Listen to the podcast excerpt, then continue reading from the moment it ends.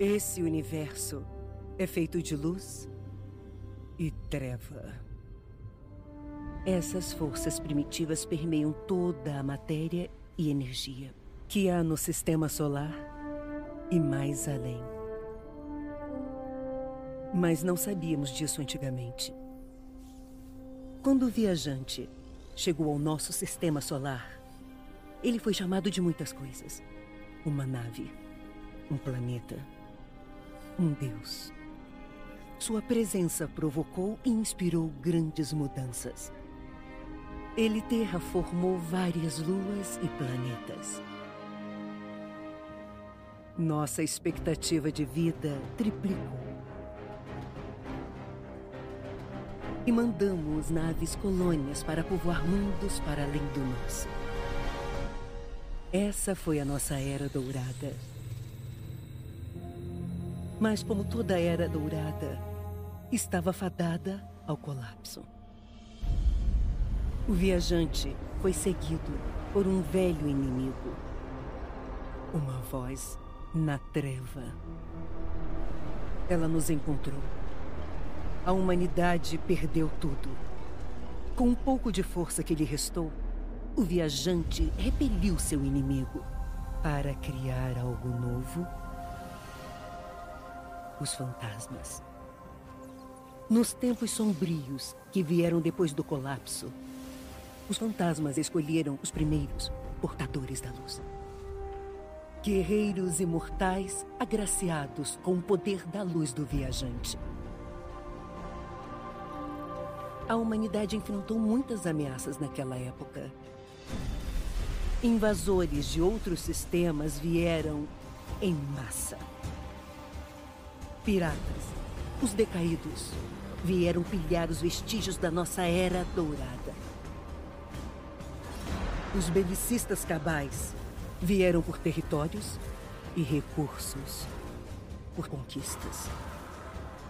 A colmeia, devotos vorazes da morte, vieram saciar sua fome infernal. E os Vex, estranhas máquinas vivas, vieram recriar nosso mundo à sua própria imagem brutal. Mas lutamos uns com os outros também. Por um tempo, o caos reinou.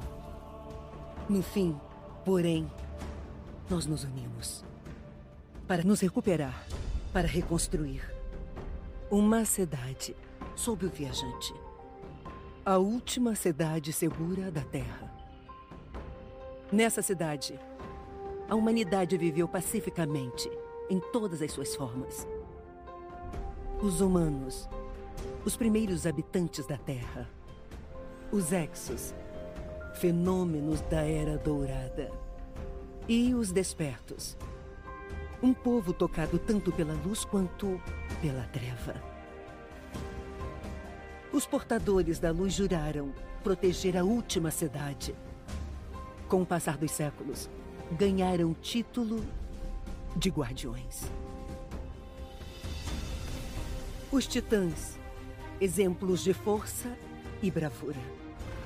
Os arcanos, magos eruditos treinados nas artes arcanas.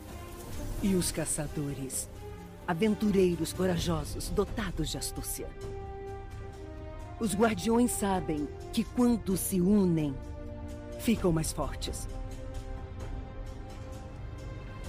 E agora?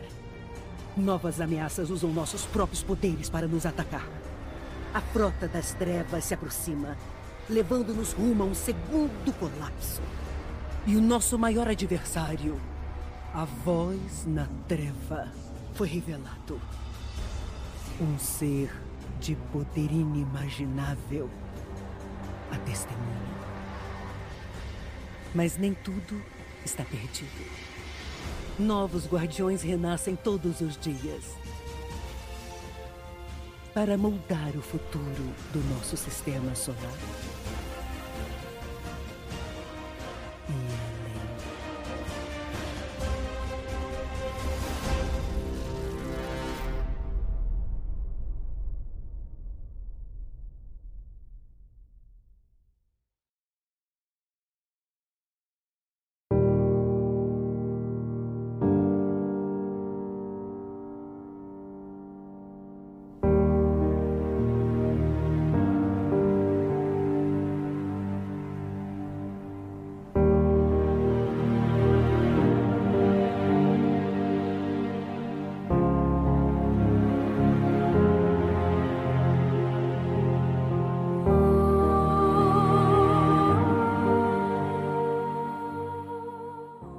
Nefcast começando, eu sou o Arcano JP Cilium e esse podcast é para você que nunca leu um Grimório.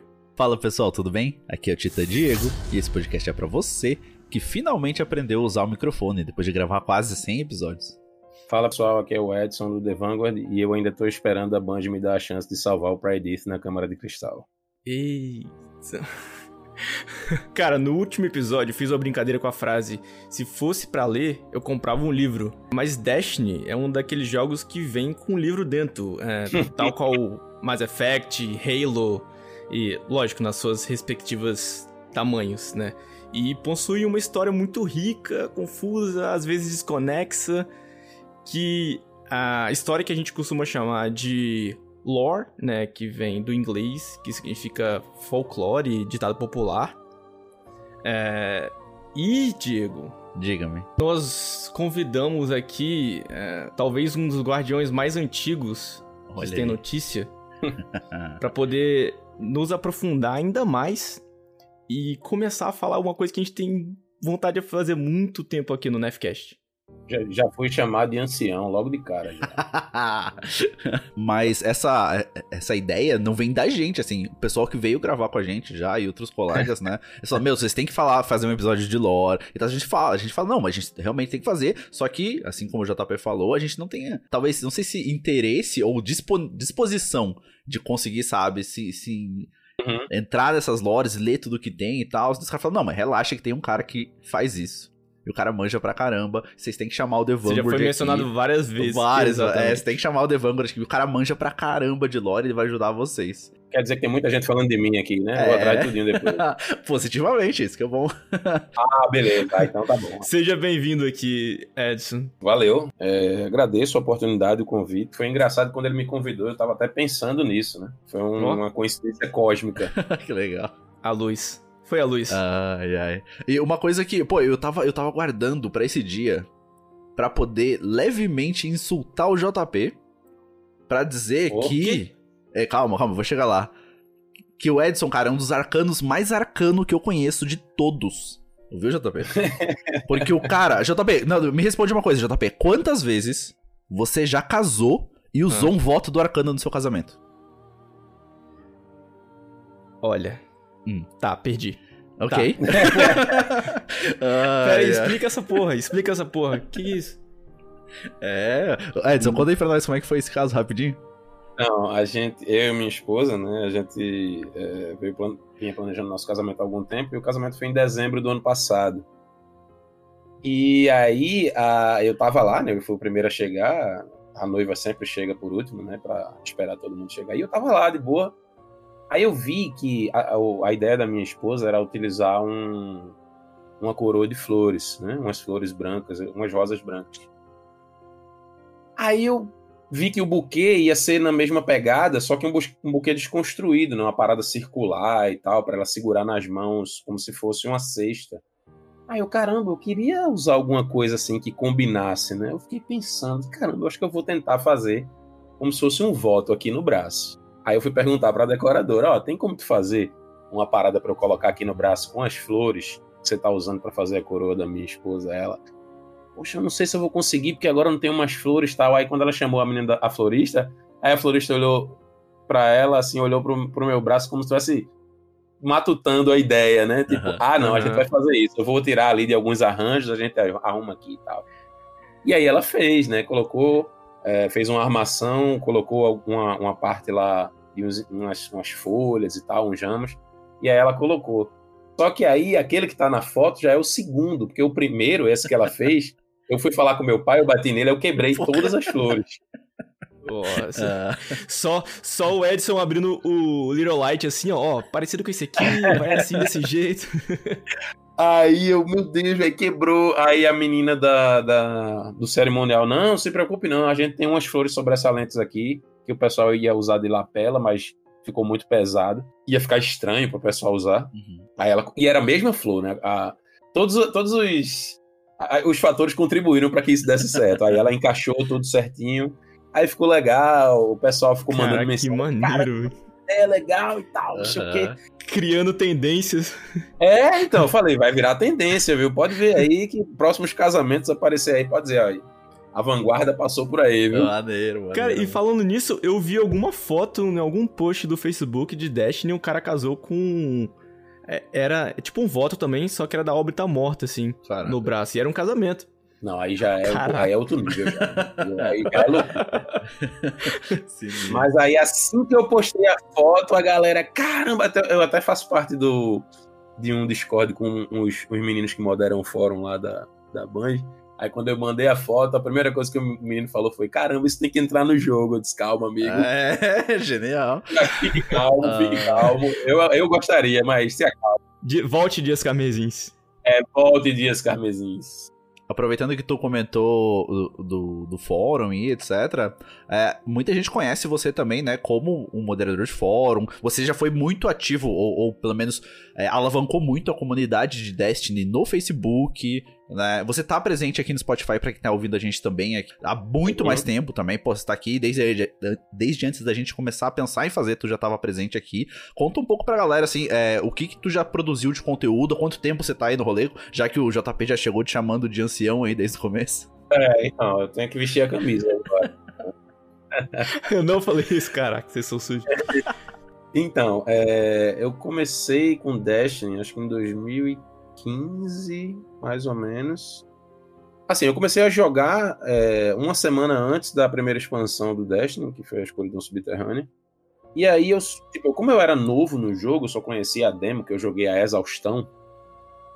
eu fiquei procurando fontes de informação sobre o jogo no nosso idioma, e era muito pouco na época. Né? 2014 para 2015 era muito pouco, e eu fiquei com isso na cabeça caramba, não tem uma fonte de informação que a gente possa ir lá e saber coisas e tal.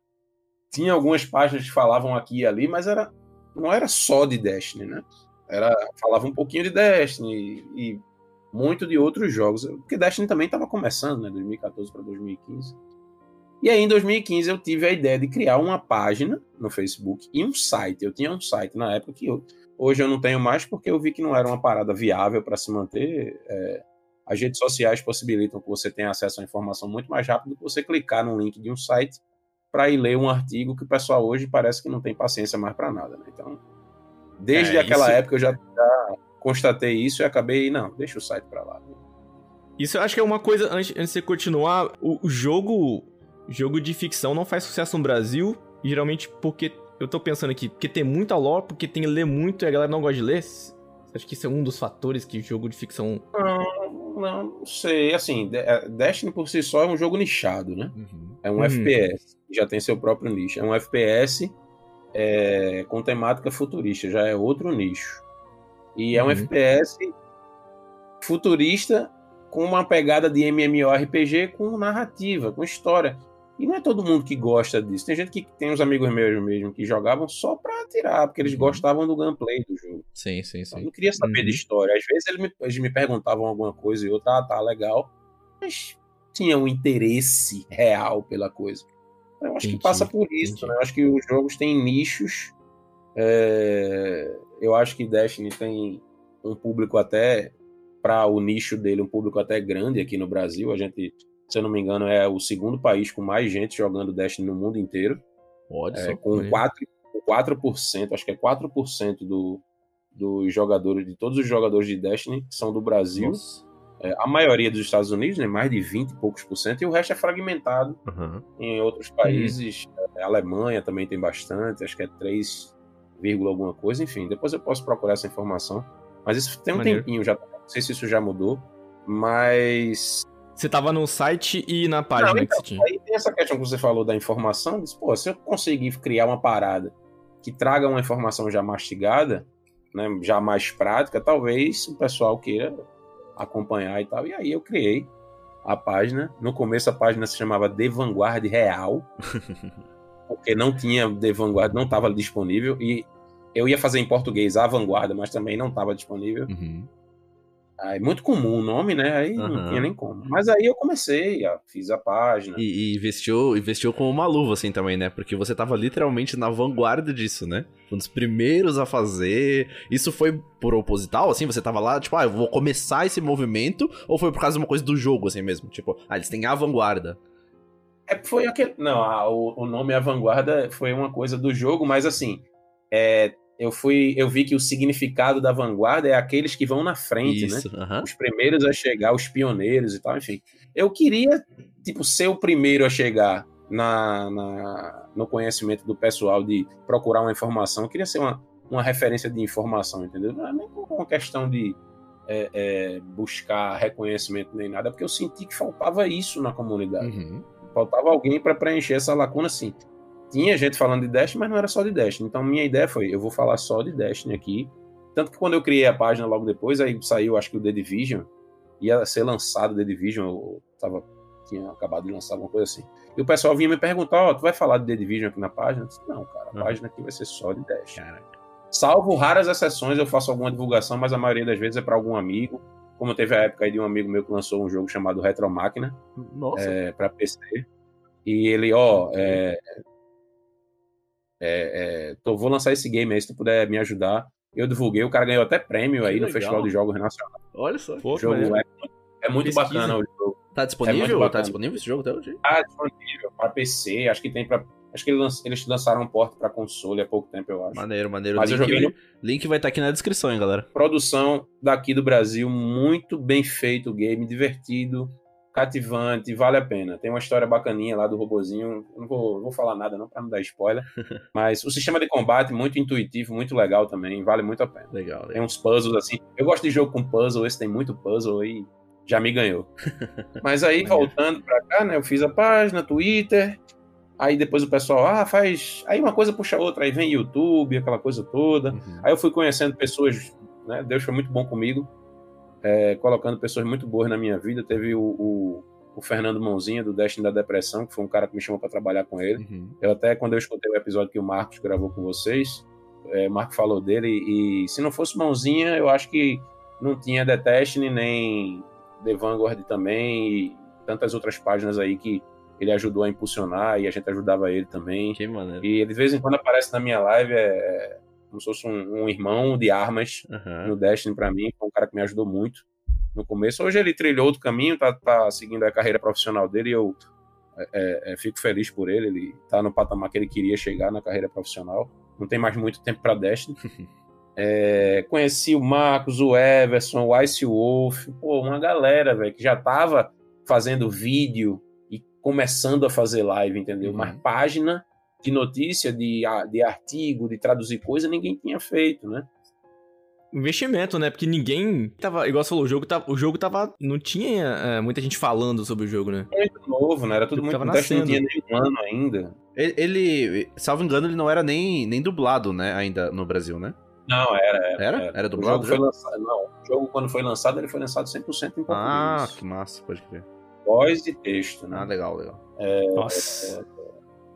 E tinha o Marechal também, que fazia já um trabalho no YouTube. É, uma galera aí, cara. E assim, tinha, sempre teve e sempre tem espaço para todo mundo. E eu conquistei meu espaço ali, fui aos poucos aí juntando as pessoas na página. O pessoal sempre vinha, dava sugestão. E assim, até hoje o pessoal vem, sugere alguma coisa. Uhum. É, hoje eu já diversifiquei mais, eu faço live. O YouTube eu já jogo algumas outras coisas mais diferentes lá. É, tem o Spotify que você falou, né? Que é o, o podcast que está em nas, acho que praticamente todas as plataformas mais populares aí de áudio, né? Deezer, Spotify, Google Podcast, Amazon, enfim. é, eu trabalho para entrar na- no da Apple, que os caras são chatos. Chato demais, é. Nossa. mas, mas foi, tá lá. É, graças ao Anchor abençoado que distribui para todo mundo, mas o da Apple eu tive que fazer manualmente. Sim, sim, sim. Dá, dá É, pra Mas aí, tipo, eu sempre tento diversificar, eu não, eu não gosto de fazer. Eu não sou um cara muito de script. Se você for assistir um vídeo meu no YouTube, você vai achar alguns meus que são scriptados, Uhum. mas eu não gosto de, de escrever um texto e ler o texto. Eu, eu gosto de fazer assim, boto tópicos e aí eu desenvolvo. Uhum. Se eu não gostar de ter gravado alguma coisa, eu regravo e eu gosto de fazer as coisas natural, diferente, assim, eu não...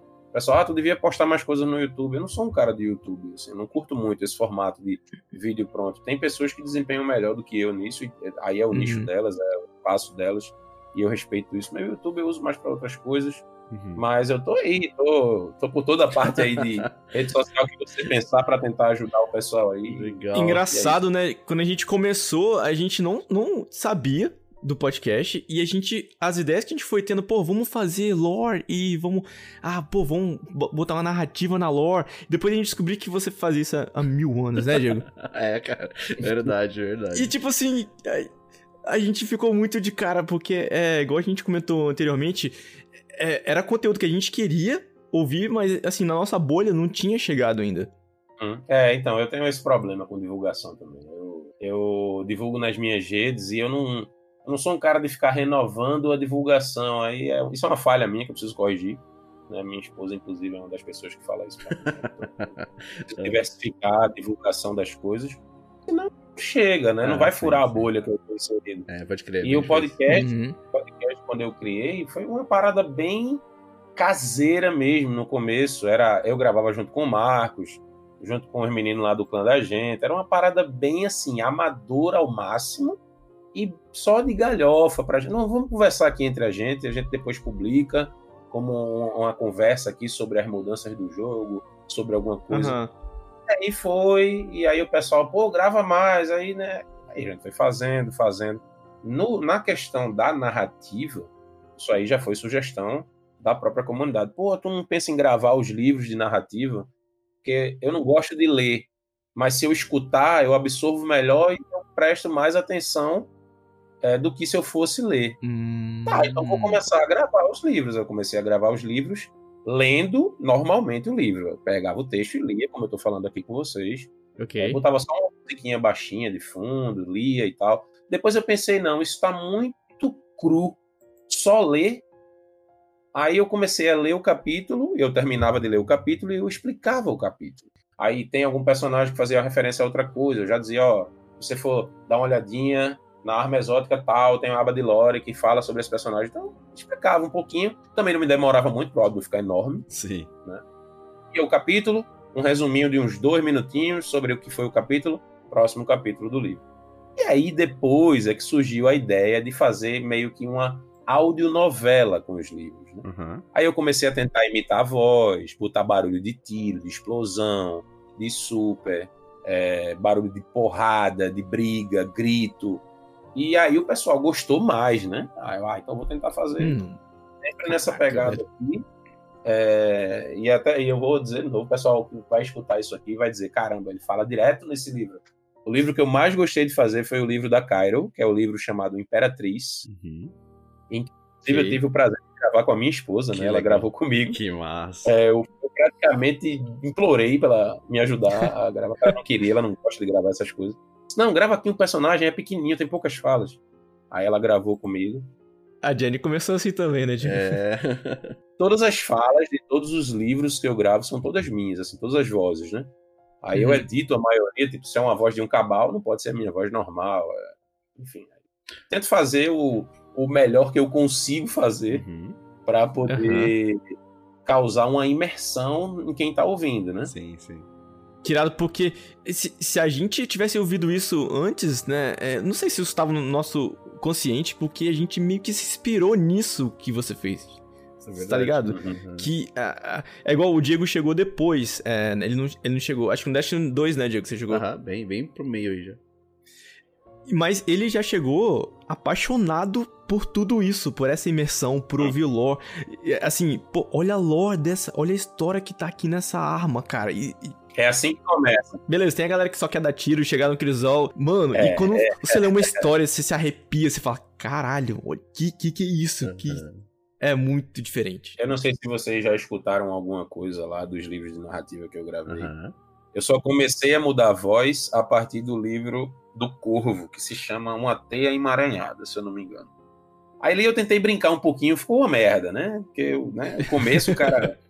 é, eu, ficou horroroso, assim. tipo, mas foi um aprendizado, Sim. né? Algumas pessoas Uhum. chegaram pra mim e disseram, pô, isso ficou legal, puder melhorar isso aqui, aí eu, tá, é um incentivo. Aí eu fui fazendo outros e tal. Uhum. E e você chegou a fazer até um, um collab junto com o Apollux, né? Vocês fizeram. Aquilo lá pra mim foi uma das, paradas, das produções brasileiras, assim, de conteúdo. Que Nossa. ficou, cara, nível muito internacional, cara. Aquilo lá ficou muito foda. Peraí, peraí. Você que, não tá, você que tá ouvindo e não sabe o que a gente tá falando, primeiro você já tá errado. Mas, velho, é absurdo, é absurdo, é absurdo. Tudo, tudo, tudo ali é gravação, arte, direção. Eu até brinco com a Paula, eu digo, ó, Paula, isso aqui é o filho de guarda compartilhada que a gente tem. É, aquilo ali foi, foi um esforço conjunto de muita gente para para fazer acontecer. Primeiro do pessoal que contribuiu com aquele vídeo, ele foi um prêmio que eu quis dar para a comunidade, é... porque a gente teve um período de chuvas muito fortes aqui no Nordeste, castigaram aqui o Nordeste. Morreu muita gente, muita gente perdeu casa, perdeu familiar. Então a gente tentou fazer aí um. Tentou não, a gente fez um, um collab, eu, Legionário, uh, o Everson, um monte de gente aí fez um collab, a, a Zindal também, para arrecadar fundos para doar para a Central Única de Favelas, que estava arrecadando essa grana para ajudar o pessoal que tinha perdido alguma coisa na, na, nas enchentes e tal, enfim. E aí eu disse, ó, oh, pessoal, se a gente bater uma meta aqui para reconhecer aí o, o, a ajuda de vocês, vai rolar um vídeo especial de narrativa aí, é, é, em parceria é, com a Paula. A Paula abraçou a ideia, achou incrível. É, só que aí tinha uma barreira para esse vídeo sair, né, que eram as vozes. Uhum. Uhum. Mas aí, tipo assim, graças a Deus, eu sou um cara que eu procuro ser muito bem relacionado em, nos ambientes que eu frequento e nas comunidades que eu visito. Então, eu sou um cara muito bem relacionado com muitos atores de voz que trabalham com Destiny, assim, de amizade mesmo, de conversar, tipo o Dudu, que grava o faz o Verix e o Udra, é como se fosse meu irmão, pô. Legal. A gente conversa quase todos Mas... os dias e tal. E isso veio do Destiny, eu conheci ele através do Destiny e tal, assim. Por acaso, até foi o Mãozinha que achou ele, ó, oh, vê se tu consegue falar com ele que eu não consegui, não. e aí eu insisti, comecei a conversar com ele, hoje a gente é brother e tal, ele, a gente brinca, eu fico, fico imitando a voz dele, ele imita de volta, manda de volta, a gente fica... É a maior resenha no, no, no WhatsApp. E aí, essa, a barreira eram as vozes.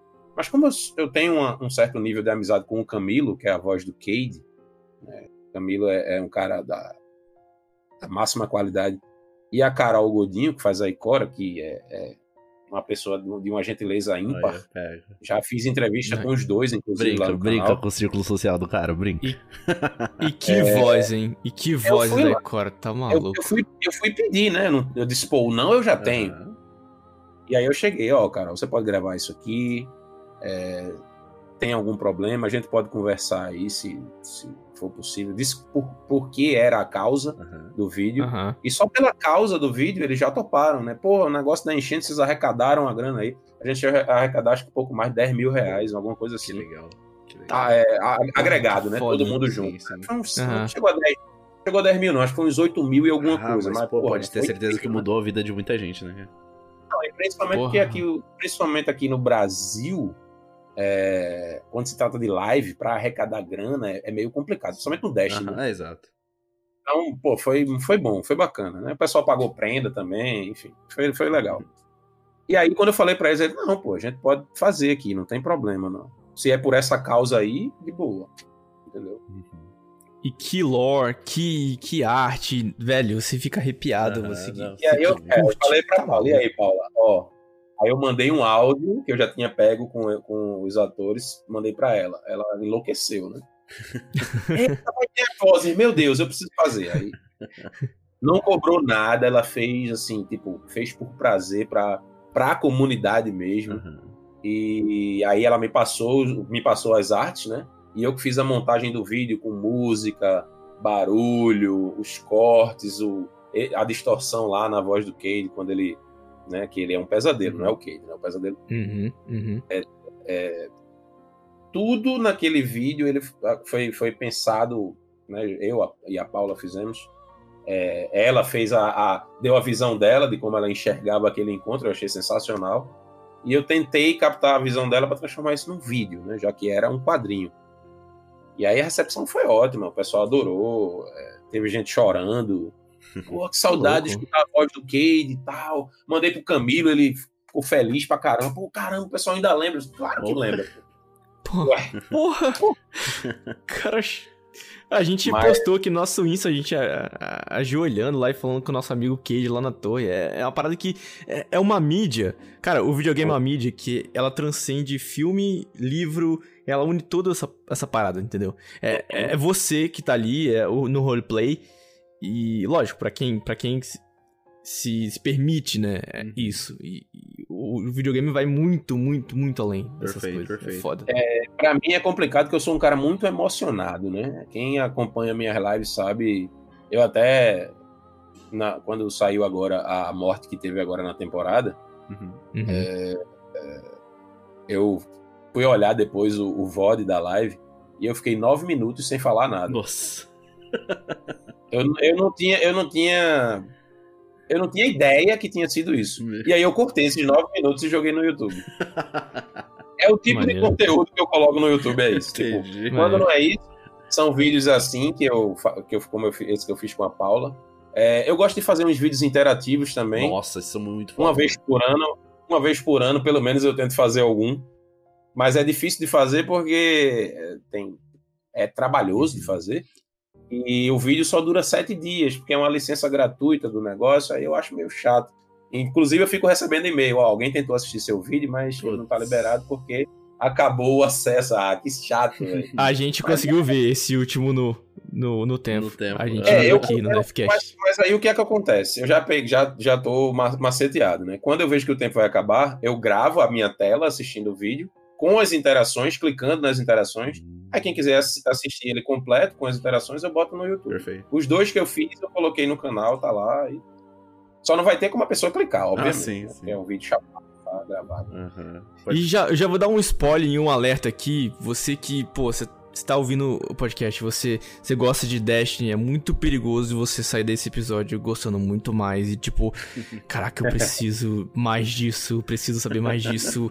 Que jogo foda, tá ligado? Pode crer. E Aham. essa sensação é muito boa, é muito boa. É, e, e, Edson, conta pra gente, além de, de- das mídias sociais, das coisas que tu produz, assim, extremamente autorais, você tem uma proximidade mais técnica, assim, com, com a Band, com os produtores. Tipo, você tá lá no fórum, você tem um papel lá de, de moderação, você ajuda a galera. Como é que funciona isso?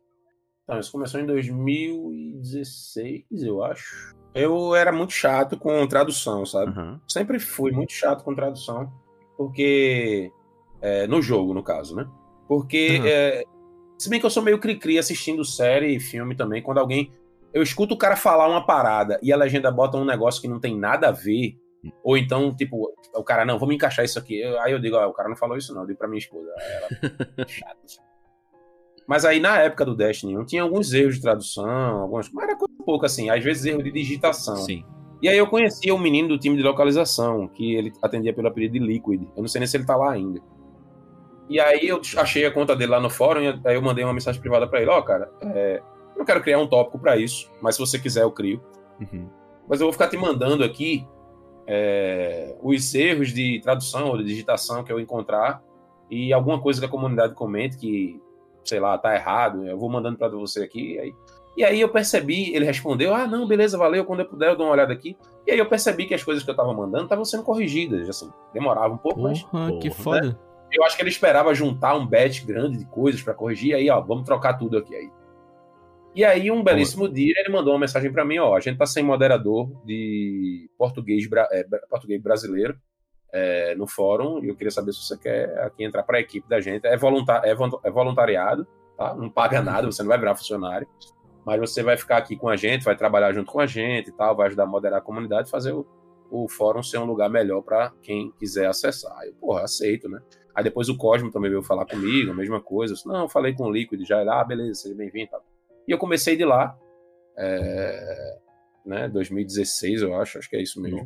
Hoje a gente tem, a, a gente começou lá atrás, a gente tinha um, um- um software chamado Hugme, eu acho que era Hugme, que a gente se comunicava por ele. Uhum. Era horrível, tenebroso. E hoje a gente tem o Discord, que é uma maravilha, Aham. né? é incrível. Aí a gente tem um Discord próprio da moderação, tem o pessoal da Band mesmo, né, funcionários que estão lá e tal. Então, Caraca. pra, a gente tem essa facilidade, entre aspas, de poder reportar as coisas diretamente para eles. Não significa que a gente seja atendido mais rápido do que vocês. Uhum. Né? Que fique bem claro isso. Mas como a gente tá lá, eu vou dar um exemplo, um exemplo mais prático disso. Eu acho que não tem problema eu falar isso aqui, não. É, ocasionalmente a gente faz raid, joga junto, né? O pessoal lá do Aham. fórum, o pessoal da Band joga com a gente também. E aí tem um menino que eu chamo ele de meu chefe, que era o menino lá do DPS, né? Que é do Destiny Player Support. E quando ele tá jogando com a gente e a gente encontra algum erro no jogo, eita, isso aqui tá bugado, isso aqui tá não sei o que, eita, isso aqui eu acho que eu não documentei não. Aí ele vai e anota. Uhum. Durante a play, ele vai. Caralho, que, Legal. que maneiro, mano. Que, assim, eu, eu jogo eu jogo DayZ também, né? E no DayZ, a cada 5 segundos, que é um jogo muito bugado, a cada 5 segundos tem lá, encontrou um bug, reporte pra não sei o que. Tipo, a cada um minuto aparece isso na tela do jogo embaixo, tá ligado? E, e a gente acha que Destiny, é, todo mundo sabe dos bugs am- instantaneamente, né? E agora você Uhum. falando aí, pô, acho que não. Acho que não É, então, assim. final, final de semana, a gente, às vezes, ó, o pessoal sempre bota, no, bota um calendário, vamos fazer tal, ó, mesmo que não tenha nada na rádio, mas o pessoal se junta pra fazer só pela, pela for fun mesmo, pela diversão. Uhum. E aí acontece esse tipo de coisa, ó, isso aqui tá assim, eita mesmo, já pensei que eu tinha notado isso, tá lá nota. Aí eu comenta sobre outra coisa, ah, eu tava fazendo tal atividade e aconteceu tal coisa. Ah, isso aqui o pessoal já tá ciente tal, enfim. Rola esse tipo de, de, de situação. Então, é, acontece de, da gente reportar coisas novas, mas a maioria das coisas que a gente acha que eles não sabem, eles já sabem.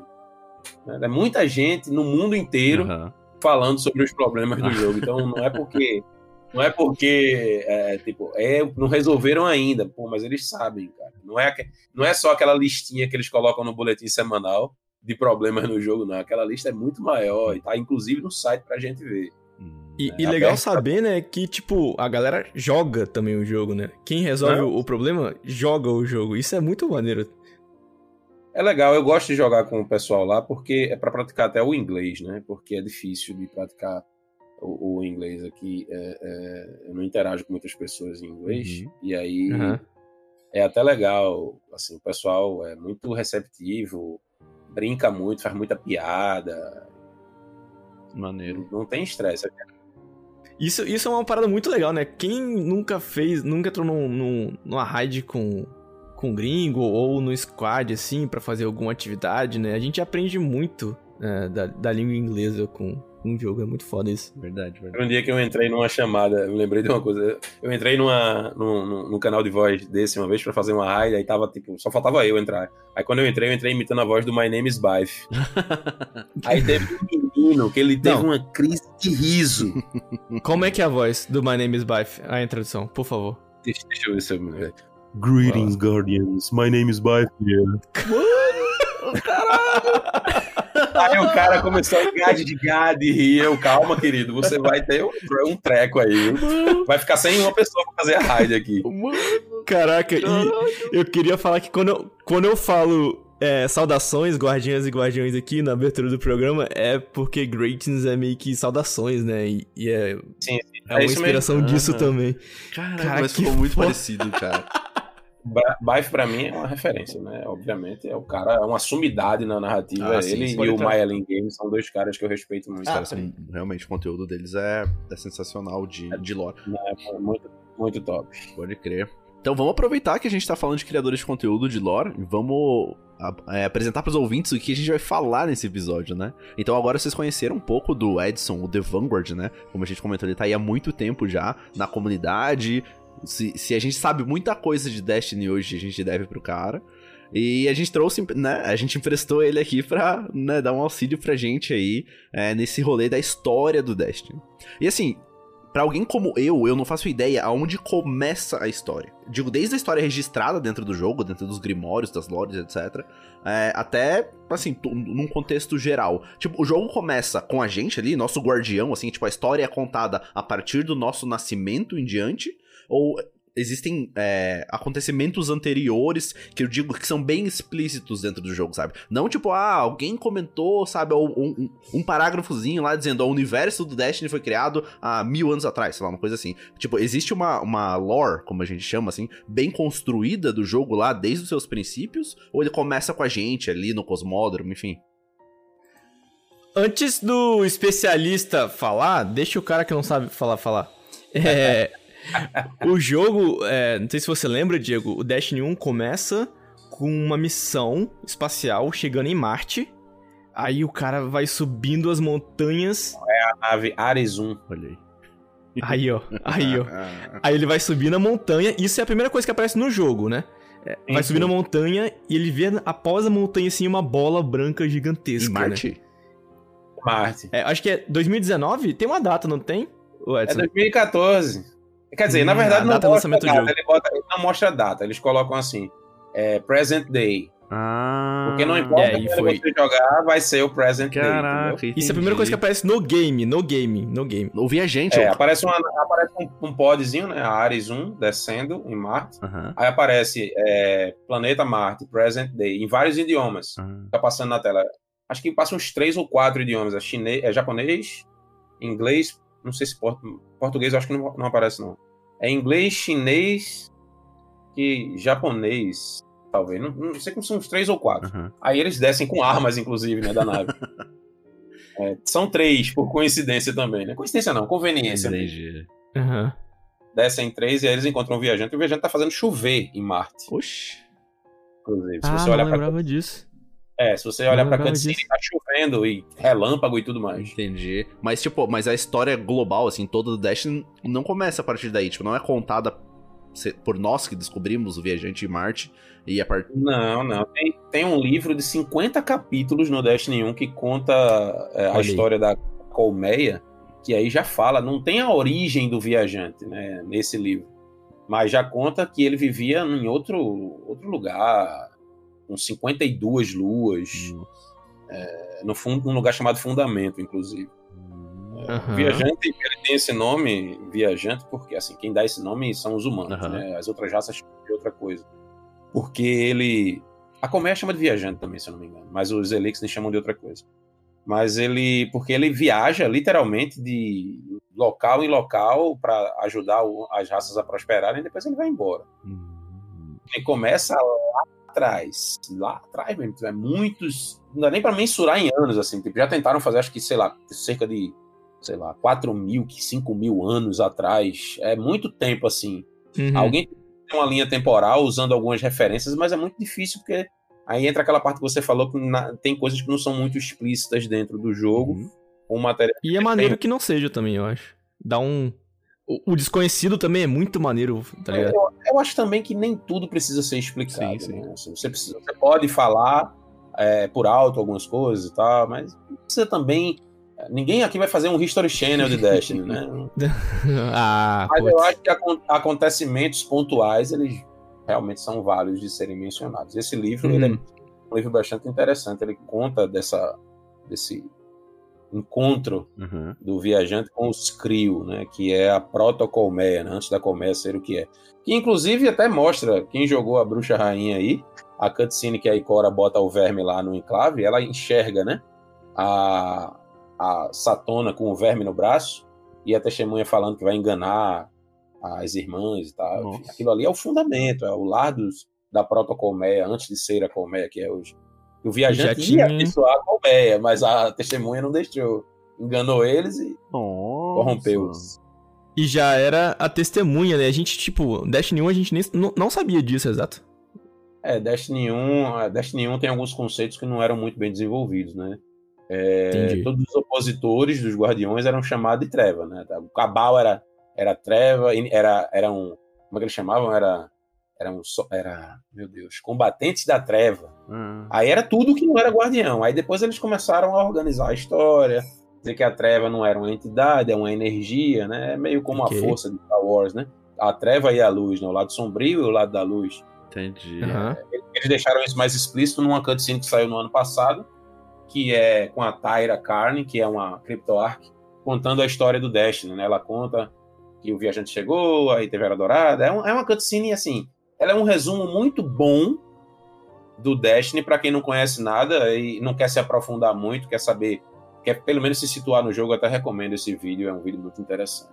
Que maneiro. Maneiro. que maneiro. Então, mas eu, eu acho que um ponto de partida pra, pra gente fazer aqui. é, vocês acham que tipo, a gente pode começar ali da, da Era Dourada ou algum evento anterior? Tipo, você comentou aí do viajante. A gente primeiro encontra ele em Marte, então. E depois a gente, mais ou a menos. gente leva ele pra Terra ou ele vai por conta? Co- Não, como que se- o, o encontro mesmo, assim, tipo. é- é, ter seres humanos no mesmo lugar que o viajante foi em Marte. Aham, Mas ele chegou no nosso sistema bem antes daquela situação ali. aham. É, como eu já Uhum. tinha falado, né, como ele é o viajante, né, ele já visitou um monte de raças por aí. É, visitou os Lubreanos, né, que é a raça do Hulk, Uhum. que é o boss da Hyde. Visitou Ok. lá o planeta dele e depois foi embora. né, isso está tá explicitado lá no livro que a gente consegue na incursão Voto do, Voto do Discípulo, Uhum. é o livro Sóis Estilhaçados, capítulo 2. O próprio Hulk que fala isso, né? Que o viajante foi lá e tal. Ele chama de uma bola brilhante, ele não chama de viajante. Hum, é um bom nome. É intuitivo. É, o é, acho que é bola ou é esfera, alguma coisa assim. Que inclusive quando o viajante vai embora, a galera fica discutindo, porque uns são fanáticos religiosos do viajante e outros não. Entendi. Ele visitou a Isso- harmonia e visitou os amon, amonitas, não, é amonoides. Eu escrevi amonitas, mas tá errado aqui, tá? Desculpa. É amonoides. São várias raças que ele foi viajando ao longo de sua trajetória, algumas por Uhum. conta própria, outras fugindo da colmeia e da testemunha. Ah. Porque é nesse, nesse ponto que você falou que ah, o viajante ia, né, ah, entre aspas, abençoar a, Uhum. a colmeia, o- a testemunha dá poder para elas, né? Mais ou menos, não chega a ser a testemunha de fato que dá o, o poder. Muito embora eu É, acredite que os deuses vermiculares sejam vinculados Isso. à testemunha, mas Isso Elas que eu fazem um chegar, pacto né? É, elas Uhum. fazem um pacto com os deuses. Mas eu não sei, assim, eu tô. Eu- eu careço de material para comprovar isso, mas a gente pode discutir isso mais um pouquinho para frente se vocês quiserem, porque tem algumas contradições é, em relação aos vermes estarem vinculados diretamente à testemunha, porque o Hulk ele captura a mãe dos vermes, né? Aquele verme que tá na rádio é a mãe de todos os vermes, que se chama Zita. E que sempre foi, os vermes sempre foi assim, um parâmetro de poder muito grande, né? Que chega, a gente ouvia poucas coisas sobre ele e a gente né? Deuses vermiculares. Você escuta a Exato. palavra Deus, você imagina que seja uma criatura de poder imenso, né? Aham. Aham. Exatamente. Exceto E- o Shaw, né? O Shaw a gente deixa pra lá. É, Coitado do O Shaw foi... Assim, foi- Diego, mas coitado. só pra. Só pra o, o Diego tá fazendo um papel do cara que não, não manja muito da lore, né? Isso é, isso é muito bem-vindo. E assim, Diego, antes do, da gente achar o, o, o viajante aqui no nosso sistema, o bagulho já tava rolando, a treta já tava rolando com. com com Deus Vermicular, com Colmeia, com várias Isso. outras raças em contato com o viajante e com a treva. Já rolou isso foi- guerra, morreu um monte, morreu, morreram civilizações inteiras Ah. nessa batalha. Mas a gente não participava de nada disso ainda. Tipo, a gente ainda era terra como a gente conhece. Não, a gente era formiguinha. Não tinha nada, a gente tava de boa aqui, vendo o TikTok. tava nem, nem pra esse negócio aí, a turma tava brigando do outro lado do universo. Entendi. Nem onde é. Entendi. A gente não sabe, nem- não sabe nem em que galáxia fica isso. Caraca, então, tipo, o, e o nisso- viajante que trouxe a treta pra gente, então. Sim. É, assim, isso é uma coisa que Osiris fala no quadrinho, né, de Destiny. Destiny tem um livro que- com algumas histórias em quadrinho. E Osiris fala que o viajante é ao mesmo tempo uma bênção e uma, uma maldição, né? É uma bênção porque ajudou no avanço tecnológico, trouxe os guardiões, mesmo depois da, da, da, da, da dormência, da dormência dele. Aham. Mas, por Aham. outro lado, ele virou um farol no nosso sistema solar que atrai todo mundo pra, né? Entendi. Ó, tem vida, tem vida fraca aqui, hein? Pode vir pra cá. Então, E a colmeia, né, enquanto o viajante viajava até aqui, é, ia se fortalecendo e destruindo, porque os vermes eles se alimentavam, né? É, é, você consegue lembrar pra gente, Edson, do é, cada verme, né, que se alimentava de cada. Da tríade da colmeia? os deuses vermiculares, os filhos, né, eram cinco. Tinha a mãe, que era a Zita, e é por isso que eu até falei que eu acho que a testemunha não tem influência direta sobre os vermes, talvez, não sei. Porque eles eram reféns. Tipo, quando o Hulk vai pegar a mãe, ele diz, ó, se você não vier comigo, eu mato seus filhos. Mais ou menos isso. Uhum. E aí ele leva a Não tava Zita, sob mas ele domínio, né? é, os vermes eles estavam presos. É, o carcereiro deles era uma criatura chamada de Leviatã, que não tem nenhuma ligação com o Leviatã do, do Caos, tá? Era uma criatura que era aliada do viajante. Ele estava prendendo os deuses vermiculares. E aí o Hulk chega lá, briga com o Leviatã, arranca um osso da costela dele, que é aquele osso enorme que tem lá no voto do ciclo. Aham. No primeiro encontro tem um mega osso lá na entrada, né? Sim. É uma Aham. costela do Leviatã, aquilo ali. Ô, só um parênteses, só um parênteses, Edson. Como foi a reação? Tipo, às vezes você é o único cara que sabe da história daquele objeto na raid e você fala, gente, corre aqui, corre aqui, vem cá ver essa porra. Deve ser muito foda, velho. Deve ser muito Então, foda. raid, na hora da raid não, não dava pra saber o que era. Você só descobre que aquilo é o osso do Leviatã quando você faz a preservação. Ah, Que é uma missão Uhum. que você passa dentro da raid. É quando você vai lá e escaneia o lugar, o Hulk fala que aquilo ali é o osso do. do- o Que troféu foda. Que irado. E aí ele leva, ele leva a mãe dos vermes, tipo, porque ele, ele fala assim: a testemunha quer algo que vocês têm, que você tem. ué, como é que a testemunha quer algo que, ele, que, a, que o verme tem? Então ele não possui esse poder? Uhum. Então, é meio que a testemunha meio que queria recrutar a mãe dos vermes. Entendi. E aí o Hulk fica fazendo aqueles experimentos lá. Inclusive, o Vigilante, que é o primeiro boss da raid, ele é um experimento que o Hulk fez com um desprezado e um verme da colmeia, né? Caraca. teoricamente. né? Se você olhar, tem alguns âmbares lá na, na raid que tem um, um corpo de um desprezado com um verme na cabeça, assim, um negócio meio deformado e tal. É, e aí o, o- essa questão dos deuses vermiculares, né? Tinham cinco. É, hoje a gente só tem três que se sabe, né? É, é o, o- teoricamente mais forte é Yu, que é o verme honesto. Tem acho que é, é Ur, que é o R, né? Ur é o sempre faminto. Tem o Shaw, que é o vontade de milhares, que morreu. É, Ok. E hoje vive na arma do sussurro vermicular, né? Uhum. ele meio que se transformou, entre aspas, na arma. É meio complicado. A gente vai. A gente pode falar disso se vocês quiserem, mas não vem muito ao caso, não. Tem o Ayer, esse aí eu não me lembro a designação dele, é, que tá vivo. O Ayer tá vivo, o Yu tá vivo e o Ur tá vivo. O outro que morreu se chama Aka.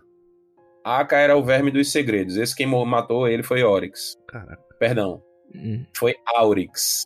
Antes de se tornar Oryx. que loucura. Porque é, Oryx ele sofre transformações ao longo da sua vida. Não sei se vocês estão cientes disso. Né? Hum, O Uhum. Oryx é porque as três eram três irmãs da colmeia, né? Era Aurash, Shiró e Satona. uhum. A Aurash se tornou Aurix com a transformação, a metamorfose do rei, se chama. A Satona virou Savatun com a metamorfose da mãe e a Shiró virou a Shivuarat com a metamorfose da cavaleira. Depois que a, a- depois aí quando vira Aurix, ele é, deixa de ser fêmea e vira macho. Uhum. É o único Uhum. que muda de sexo é a é a Aurash, deixa de ser fêmea e vira macho. E aí quando ele derrota a Aka, ele se proclama Oryx, o rei dos possuídos, porque ele pega o a é, adquire o poder de possuir ao derrotar o verme, né? Pega o poder da profundeza que se chama e escreve nas tábulas do tábulas da ruína, eu acho, nome, alguma coisa assim. Deixa eu mandar um. Só deixa eu mandar um recado pros ouvintes aqui. Eu sei que você que tá ouvindo aí, assim como eu, arrepiou agora também, tá? Só, só pra. Eu sei que vocês arrepiaram também, porque eu me arrepiei aqui. Voltando para a, a pergunta que você fez sobre os vermes, Uhum. É, coincidentemente, a gente vai ter a temporada 21, que se chama Temporada da Profundeza, ou das Profundezas. Eu acho que a gente pode ter aí, a, talvez, a aparição dos deuses vermiculares na próxima temporada. Hum. Os três que ainda faltam, né? Seria interessante. É, mas, assim, eles que, fo- que fizeram o pacto com as irmãs, né? Essa transformação que elas sofreram foi devido ao pacto que elas fizeram com os vermes. E aí o verme, não é o verme, porque o pessoal fala, ah, mas o verme do, do Oryx era, é, tem um nome tal. Não, não tem. É, Uhum. a, sim- a simbiose que os vermes fazem são com vermes menores. A gente encontra esses vermes no jogo, inclusive. Aquele vermezinho rastejante lá da colmeia, quando você mata uma criatura da colmeia, cai um verme. Se você prestar atenção, dá pra ver. Às vezes cai um verme do corpo do, do, do- do cavaleiro, do acólito e morre. Cada criatura da colmeia tem um verme daquele no corpo. E você precisa pagar Ok. tributo, precisa pagar tributo para alimentar o verme e guardar um pouco para que você também possa crescer na casta da colmeia. Então, o escravo, ele paga o tributo matando, enfim. E aí ele alimenta o verme e pega um pouco dessa, desse tributo para ele crescer e virar um acólito. Caraca. O acólito faz a mesma coisa para virar um cavaleiro. E aí o cavaleiro pode virar um príncipe do enxame, enfim. É, Mas todos. É uma pirâmide, né? A, a colmeia é um esquema de pirâmide. né? Os, os- os da base da pirâmide passam tributo para os de cima, que passam para os de cima, que passa até os deuses, é, os as três irmãs, né? Que não são mais três irmãs. É, Oryx, e Shivuarat. Só que no caso do Oryx, da Savatun e Shivuarat, existem condições pré-determinadas pelos deuses vermiculares. O Oryx ele precisava explorar Hum. para alimentar o verme dele. Explorar Ok. e conquistar. A Savatun precisava enganar, mentir, causar intriga, usar astúcia. E a Shivuarat é o melhor que tem. Ela só precisa de guerra. Cara. Onde há Mata guerra, todo mundo! onde há guerra, onde há batalha, ela se fortalece. É por- Isso é até um dilema na temporada do Serafim, que a gente não podia atacar diretamente os Furionatos, porque a energia gerada pela guerra ia conceder a ela um poder jamais imaginado. Hum. Isso que eu acho Então, que disse. aham. Agora, Agora eu não posso fazer nada. E aí? Aí eu não sei resolver as coisas sem disparar é, satélite bélico, míssil e laser na cabeça de todo mundo. Vocês vão ter que se virar agora aí. Então, Chivorata ainda tá viva, né? Tá, tá- se aliou com a testemunha, presumidamente. Aham. E Savatun tá com o corpo confiscado pela, pelos ocultos da Ikora. A Ares até fez uma autópsia no corpo dela. Que maneira. E o Oryx está morto. Of- a- a- até que se diga o contrário, oficialmente o Oryx está morto. Porque foi morto dentro do seu mundo trono, que é uma das condições Aham. que existem. Um, um easter egg aqui que talvez as pessoas não conheçam, né? No Destiny 2, é, falaram que o, o verme que tá lá na lua, em. Qual lua?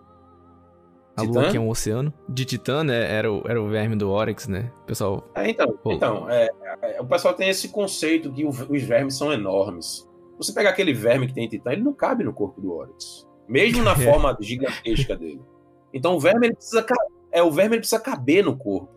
É, ah, mas você não disse, é, porque eu acabei de falar que os vermes se alimentam, todo mundo se alimenta de tributo um do outro, Uhum. e os tributos de Oryx, Savaton e Chivorato passavam para os deuses vermiculares. Só Uhum. que isso é através da simbiose, da feitiçaria da colmeia. Então, o vermezinho que está no corpo do Oryx, quando ele se alimenta, ele passa esse tributo para o deus vermicular que forneceu esse mini verme para as irmãs, entendeu? Ok. Não é que- Entendi. Não é que o, o deus, por exemplo, você pegar Shol, que é o menor dos deuses vermiculares, você acha que Shol cabe dentro do corpo de Oryx? Uhum. Entendi. Faz Não, sentido. é- é- não, não faz sentido o pessoal dizer que é o deus vermicular que está dentro das irmãs. É um vínculo criado pela simbiose dos vermes menores. Todas as unidades da colmeia, até que se diga o contrário, não me lembro se os ogros têm, porque o ogro é um negócio mais, mais diferente, é uma feitiçaria que é feita com escravos. Mas eles têm um verme no corpo. Então, vai pagando o tributo e o verme colhe de todo mundo. Aham. Cara. Passa de um para o outro, vai passando tudo que passa. Quando chega no verme, chega tudo. Entendi. Que minha cabeça tá explodindo aqui, Diego. Você não faz ideia. Toda hora eu faço um. Eu também, não, tu- Tá ligado? eu tô. Eu tô em choque desde do Bifur. desde lá eu tô em choque, assim, sabe? Quando você tá extasiado, Ele tipo, cara. Eu tô em choque desde Aham. Então, a, a- a testemunha, voltando para você falou lá no começo, a testemunha, ela enganou as irmãs dizendo que ia ter um cataclisma no, no Uhum. fundamento e havia uma grande onda Deus que ia destruir tudo. E mandou elas irem para a profundeza para elas encontrarem os deuses vermiculares. Se elas ficassem lá, não ia ter onda Deus, ia ter a bênção do viajante. Hum. Eles foram enganados. Né? A Co- a Ikora até fala, né? A Colmeia foi enganada. Que não. Essa benção não é a benção de ser um guardião, né? Porque até Não, então não, não, existia guardiões, né? No universo. Não, é, os Guardiões eles se originaram. Primeiro que não tinha nem fantasma. Uhum. Os fantasmas nasciam no momento que o viajante adormeceu. Entendi. Isso, eu quero deixar por 20 que essa benção que o, o viajante dava para as outras civilizações não era poder, não era é, Não era magiquinha, ombrado piu, de piu. hit Entendi. kill, não era Não era- ombrado de titã, hit kill, o tá ligado? aumento da expectativa de vida, terraformação de luas e planetas, para o pessoal poder colonizar, enfim. Entendi. Melhorava a vida do pessoal. Entendi. E de voltando pro nosso sistema solar aqui, então era isso que ele tava fazendo quando a gente encontrou, né? Aquele bolão a primeira vez. É, eu, vou até, eu vou até voltar um pouquinho mais para trás. Ele primeiro fez isso, assim, pegar um, um povo mais, mais próximo, porque se pegar os lubreanos é complicado. Ele fez isso com os decaídos, né? Com os Elixir. Uhum. Ele abençoou o planeta Riz e vivia lá com eles e tal. Tem várias referências sobre isso. É, o Mitrax fala sobre isso, a Aido fala sobre isso. Tem uma nave que se chama Sombra da Geração. Essa nave é da temporada 18. A Aido, que é a filha do Mitrax, ela fala sobre o Redemoinho, que eles chamam esse evento da chegada da treva no planeta deles de Redemoinho. E chamam o viajante de a Grande Máquina. Uhum. Então, o viajante abençoou eles, é, deu prosperidade, é, avanço tecnológico e tal. Só que quando a treva chegou lá, o viajante picou a mula, né? e aí o, o redemoinho tocou o zaralho lá em Riz, destruiu tudo, e a civilização antes próspera dos decaídos virou um bando de piratas espaciais Entendi. que ficavam matando uns aos outros para sobreviver, até que eles encontraram o viajante no nosso sistema solar. É, talvez algumas pessoas não saibam, né, Edson? É, o servidor, ele é inspirado no, no viajante, né? É, o Servidor servidor, por isso que ele é redondinho e tal. O servidor ele fornece éter. que é a substância que os, os Elixir usam para se alimentar, né? Uma, uma pergunta, uma questão sobre os Elixir. É, quando a gente atira neles e parece que sai tipo uma alma deles, o que, que é aquilo? É, aquilo foi inserido no Destiny 2, esse efeito Uhum. gráfico visual. É, Eu, sendo bem sincero a você, eu não tenho uma explicação de narrativa para te dar sobre isso. É algo Ok. muito mais visual do que qualquer outra coisa. Ah, Porque tá. não tinha isso no Destiny 1. Não saía uma alma do. do... Entendi. Acredita-se, acredita-se uma das teorias que existem é que quando você mata o decaído daquele jeito ali, que sai aquela alma, é como se tivesse saindo o éter do corpo dele pelos poros. Aí sai no formato do corpo. Entendi. Ah, Mas aí não entendi, sei não se é. é isso de fato, se a ideia é essa. Eu posso até procurar Uhum. saber. depois. Pode crer. Maneiro. Porque o Destiny, a gente fica acostumado, né? Porque ele tenta explicar tudo. Ele explica o PVP, ele explica porque você é revivido, ele explica várias coisas que outros jogos, tipo, nem se dão ao trabalho de, ah, vou explicar isso ou não. E a gente fica meio viciado de, pô, me explica então essa parada, tá ligado?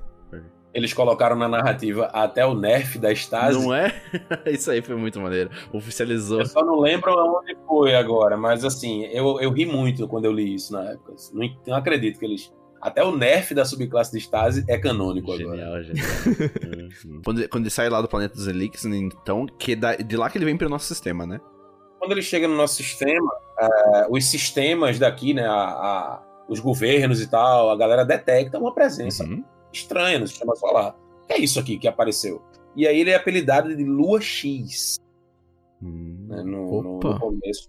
E a primeira coisa que ele faz quando ele entra no sistema solar é terraformar uma das luas de Júpiter. Eu não sei qual. Entendi. Eu arrisco que tenha sido. Eu ia dizer Io, mas não é Io, porque Io foi o último lugar tocado pelo viajante, de acordo com a narrativa do jogo. Uhum. Hum. Mas Acho que Júpiter tem 50 e poucas luas, então vai ficar difícil mesmo. É, vai ficar complicado. Mas aí, tipo, é, é, o pessoal tava monitorando isso, esse, essa aparição do viajante como Lua X tá num, numa peça de armadura da temporada da Mente Bélica, eu acho. Ok. É. Cara. Mente Bélica é um peitoral de titã chamado Jornada de Hard. Nossa. É isso mesmo, tá aqui. Ah, eu fiz até um vídeo sobre isso na época. É uma conversa do Jacob Hardy, que é o piloto da Ares 1. São três, são três tripulantes na nave, né? Aquela nave da abertura lá, do Destiny e tal. Eram Uhum. quatro, só que um deles ele é assassinado por uma das outras três tripulantes, dos outros três tripulantes, porque descobriu uma falcatrua que ela tava fazendo lá. Enfim, isso aí é, é, é outra coisa. Nossa.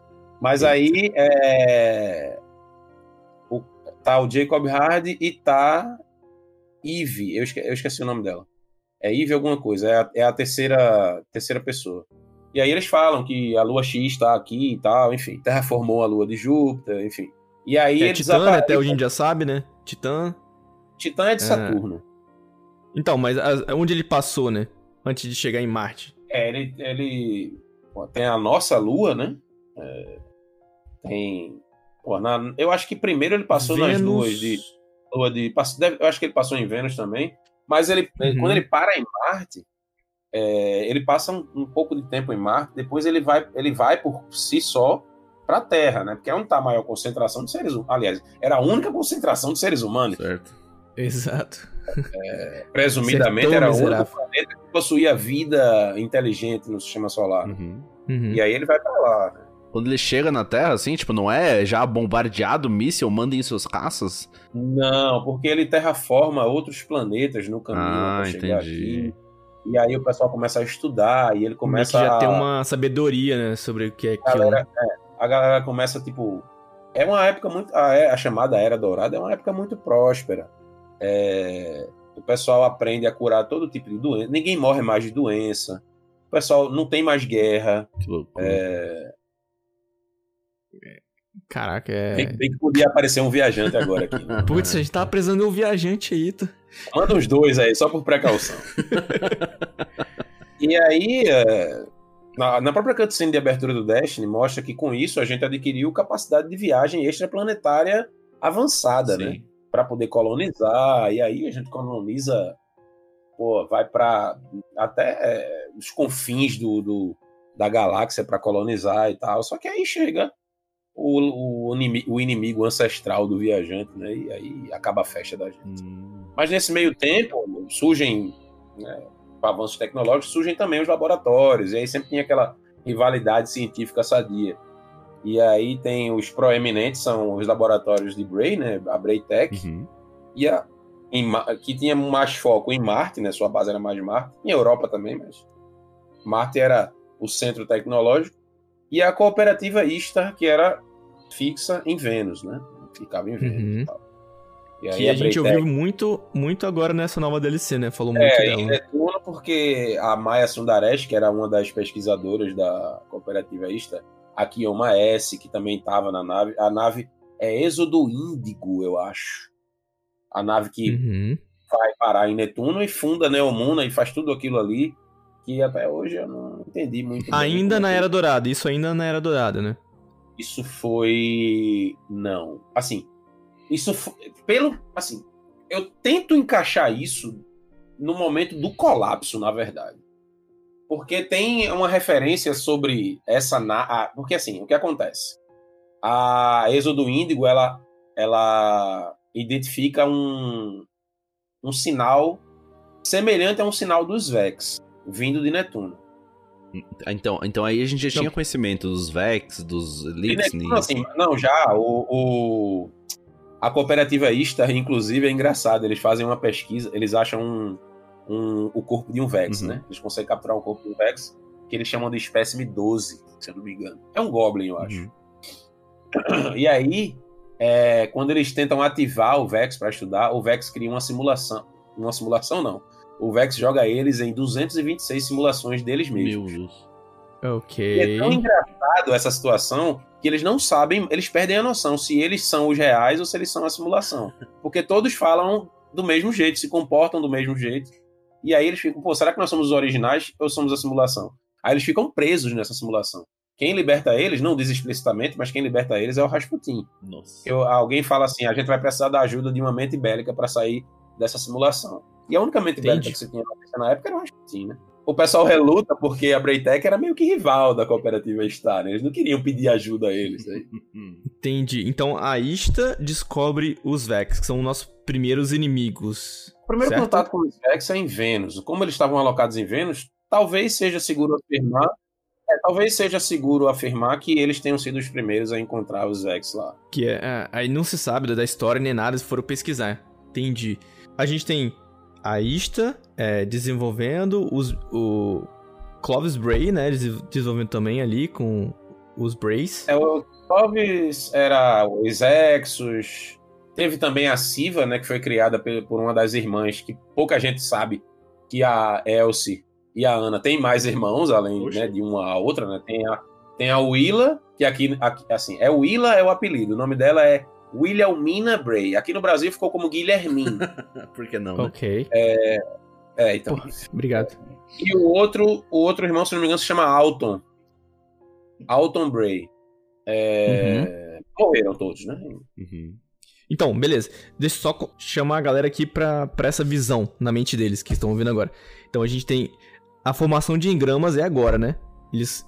É na Era Dourada, formação, certo? Formação de engramas foi, inclusive, é, é, responsável. A, quem, a, a criadora responsável disso foi a própria Willa Bray.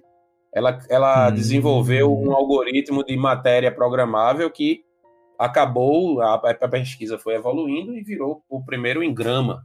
Sem notícia, né? A codificação de informações no formato de engrama que você podia deco- decodificar de outro lado e transformar num objeto, né? gerar um objeto a partir daquilo ali. Aí, mais uma explicação, galera, que eu te falei. É, o jogo tenta explicar tudo. Então, ó, a gente tem Rasputin, então, protegendo, né? Porque o Bray, ah, vamos proteger essa porra tudo, porque a gente tem que ficar. Tem que ficar muito mais poderoso e tal. A gente tem engramas. E. é, O que que rola entre os Exos e os Vex? É, então. É nesse período, né? É, então, é, a gente vai ter que falar bem mal, né, do Clovis Bray. Eu acho assim, a gente acha a colmeia ruim, mas eu acho que Clovis é bem pior. Nossa. Porque ele é um ser humano. É, né, é verdade. O que ele faz é. É tipo. é, eu até separei aqui na, na resumo que eu fiz aqui, né? Falar sobre os Exos. É, ele fez alterações na própria família, tipo, pegou- matou o filho, Meu. o filho dele, Clovis, Que? Clovis II. É, ele não suportou ser transplantado para um corpo ve- um corpo exo. É, nas pesquisas, se você pegar o nome do livro aqui, para quem quiser ficar com mais ódio do Clovis, é, quem tem acesso a esse livro de narrativa aí, ele se chama Registros do Laboratório de Bray Confidencial. Nesse livro aí, por Que baixo, assim, acho que ele mata, ele mata umas 18 pessoas. Só nesse livro. Eu acho que é mais ou menos isso. Aí ele, ele tá tentando criar um, um, um exo, certo? Ele tá tent- além de estar tentando criar um exo, ele está tentando fazer os exos utilizarem a estase. Já? Sintetizarem, é, já. Caralho. Mas ele não sabia o que era, né? Entendi. Ok. E a treva, a própria Elsie fala que foi a treva que ordenou que ele construísse o controle de claridade, a cripta, né, da Pedra Profunda, que tem a estátua lá dentro e tal. Uhum. E quando ele cria os exos, ele não consegue ter êxito, né? ele falha várias vezes, porque é, a mente não suporta ser transplantada para um corpo artificial. A mente não reconhece aquele corpo, o seu corpo normal. O cara vai olhar, pô, tem um corpo de robô Uhum. natural, assim. Não... Então, geralmente aconteciam óbitos, do tipo, o corpo arrancava a própria cabeça, arrancava membros, Eita. partia o torso no meio. Nossa. Então, não- a mente não suportava, se fragmentava de uma forma que realmente a pessoa vinha a óbito. E não tinha, tipo, ah, vamos colocar, não funcionava. Colocar a mente Uhum. de novo não dava mais certo. Só queria dizer que meu arcano é um exo. É o meu também. Meu arcano também. Então, o que acontece? Esse livro ele narra os experimentos que ele foi fazendo. Então, ele começou a experimentar a ingestão de fluido radiolário, que é a substância presente no corpo dos Vex, né? A Ih. caixinha de leite dos Vex. Ah, então, pergunta, pergunta. Professor, levantei a mão aqui. É, os, os, ex, os não estavam vindo, tava tudo, tipo, adormecido isso? A maioria deles, por exemplo? Na primeira narrativa que foi lançada sobre os Exos lá atrás no Destiny 1, os Exos não tinham essa história toda. Não era nada, não tinha história nenhuma. Os Exos eram Ok. um robô- basicamente robôs criados como armas de guerra. Só isso. Ok, beleza. Agora é que a Bungie resolveu criar uma narrativa e encaixar e aquela coisa toda, explicar. Mas no Destiny não tinha isso não, filho. Era um robô e pronto. Pode crer, beleza. E não fazia muito sentido, né? Porque ah, o viajante vai ressuscitar um robô, né? Então... Mas hoje a gente sabe que o Exo, ele tem uma... Não é uma, um- uma parte de um corpo humano. Ele tem uma consciência humana dentro de um corpo robótico. Então, talvez isso seja o suficiente para que o, o Exo seja ressuscitado, muito embora eu acho que o motivo é outro que eu vou explicar já já. Hum, Opa. Matou um monte de gente, né? O Clovis aí com essas pesquisas dele, Aham. de forma direta ou indireta, e matou a neta, né? Ele mata a, a Elizabeth. Meu Deus. Primeiro ela aceita, né? Ser convertida no Exo. E aí dá certo. Depois que ele. Eu vou explicar por que dá certo. Mas aí ela descobre que ele tá querendo fazer uma, umas falcatruas lá no laboratório dele. Ah, eu vou destruir o controle de claridade, que é a estátua lá da treva, dentro do. Aquele ambiente que tem antes do Atrax, né? da Atrax. E aí ele impede que ela destrói, destrua aquilo ali, matando ela, destruindo o corpo dela. Deus. E aí ele reseta o que sobrou do corpo, ele reseta ela pra ela não lembrar de nada. E ela continua ajudando ele como se nada tivesse acontecido. Que filha da puta. Nossa, belo avô, avô Mas do aí ano. o que acontece? Ah, ah, mas como é que deu certo o, o- Como é que deu certo os Exos, né? Quem começou a jogar e lembra aí da expansão da mente bélica, que foi onde a Ana Bray apareceu, né? A gente tinha uns terminais que a gente podia escutar que eles falavam um pouco sobre os. Começaram a dar mais contexto sobre os Exos. né? Uhum. E aí existe uma uma doença chamada RDE em português, que é rejeição dissociativa da exomente, que é a rejeição, a mente rejeita o corpo. Basicamente é isso. Ok. Então, como é que se resolvia isso? Clóvis tentou várias coisas. A primeira coisa que ele tentou foi chamar um psicólogo. Ok. Ok. Começou do É, básico. Ah, ah, isso não existe, Edson. Onde é que tu viu isso? Tem. Você vai pegar o livrinho aqui, ó. O nome do livro é Seu Amigo Mika Abram. Fica na parte de Crepúsculo e Alvorada. Aí tem aqui.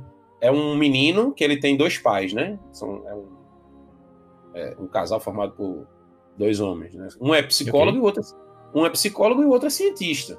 O cientista ia trabalhar no desenvolvimento dos exos e o psicólogo tentava fazer com que a mente aceitasse o corpo.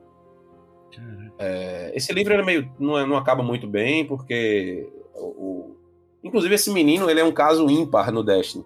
Ele é um menino que ele morre e se torna uma guardiã exo. Oxe.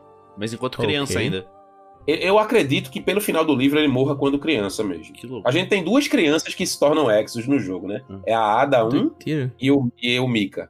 Pode crer. A Ada era uma criança, né? A Adelaide era uma criança, a mãe dela transformou ela no Exo. A gente pode falar isso, sobre isso se vocês quiserem também. E o Mika era um menino e virou menina. Menina não, mulher, né? Uma exo fêmea. Aham. Ok. Tá num, num- é numa peça de armadura da cripta, acho que é de Titã. É Mika 10, o nome do, do Exo. É Mika 10, ou seja, foi esse númerozinho do lado do nome dos Exos, pra quem não sabe, é a quantidade de resets da mente. Não é a quantidade de vezes que o Exo morreu, não, tá? Pode estar associado com uma, uma destruição parcial do corpo, uma que causaria uma imobilidade, uma paralisia, Uhum. mas não seria uma morte definitiva. Então, são Uhum. 14, ele recebeu 14 resets na mente até que a mente aceitou o corpo. Entendi. O Banshee Isso coitado, aliado- então, né? É, o Banshee é uma história. Na, na verdade, o Banshee é um pouco diferente. É, é o, é fora da caixa dessa galera. Eu vou explicar.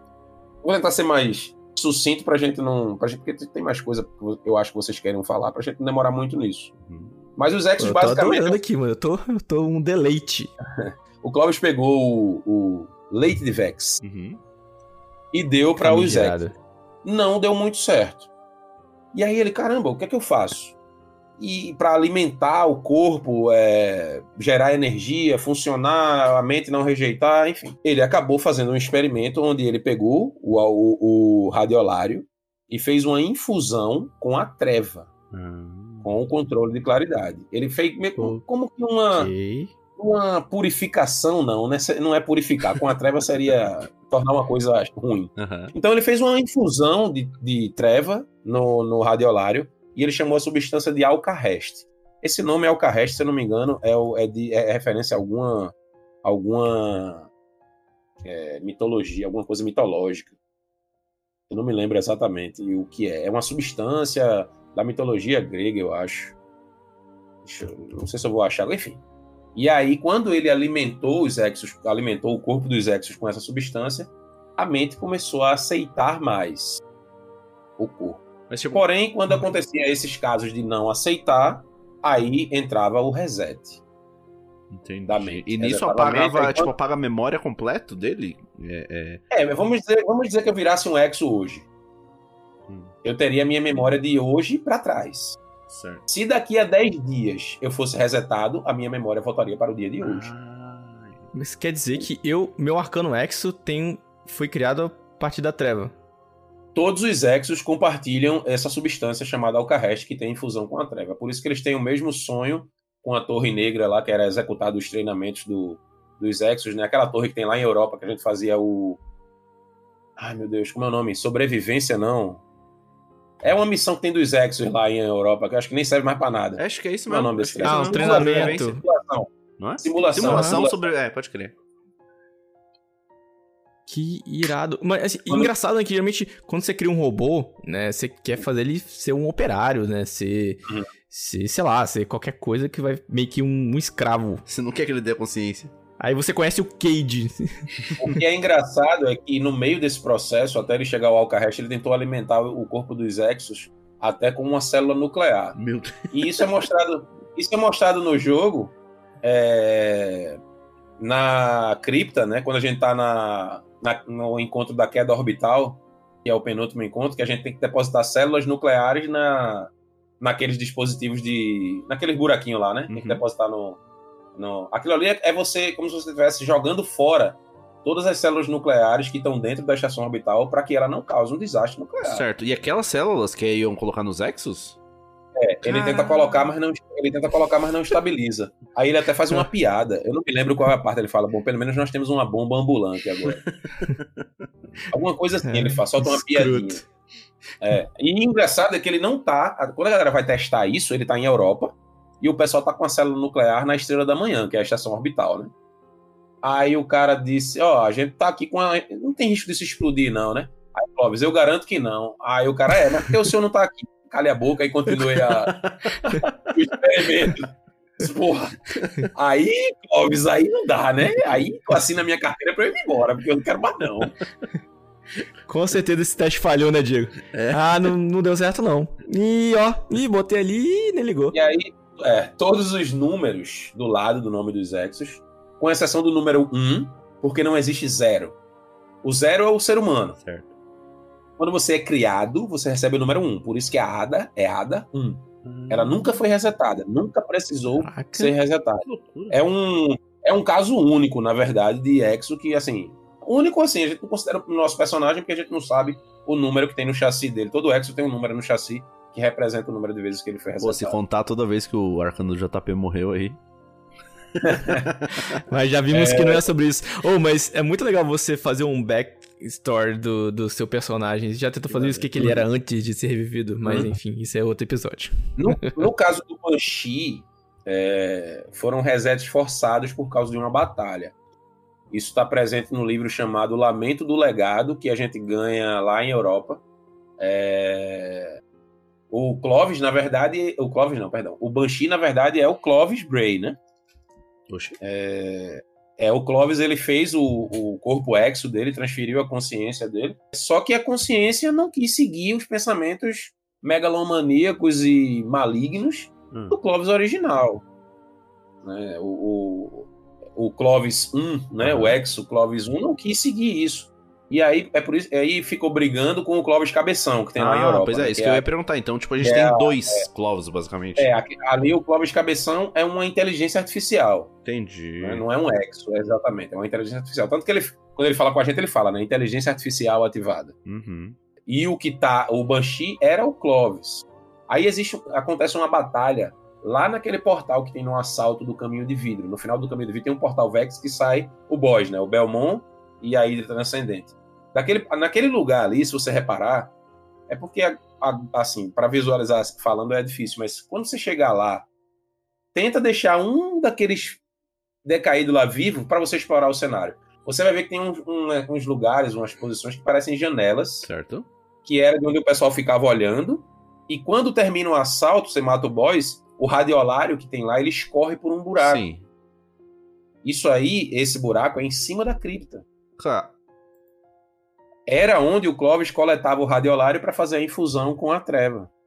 Ele abria esse portal, atraía os Vex para fora do portal, e quando os Vex saíam, ele matava todos os Vex ali para coletar o radiolário. Nossa, entendi. Tempo de dar uma merda. Tempo de dar uma merda. É, então, aí quando a gente. Nesse livro do Lamento do Legado, tá saindo uma invasão de Vex ali. Aí a Elsie, junto com o Clovis 1, que é- hoje é o Banshee, eles pegam armas, né? Ela pega o fuzil dela e o Banshee pega o Lamento, a espada Lamento mesmo, a exótica. E eles vão brigar com os Alô, Vex ali. Pollux. E eles vão brigar com os Vex ali. E só que como o, o, o Clovis, o Banshee, né? Ele vai para o corpo a corpo, ele leva muito dano. E chega num ponto que ele fica imobilizado ou, ou inutilizado e ele precisa ser resetado para trocar de corpo.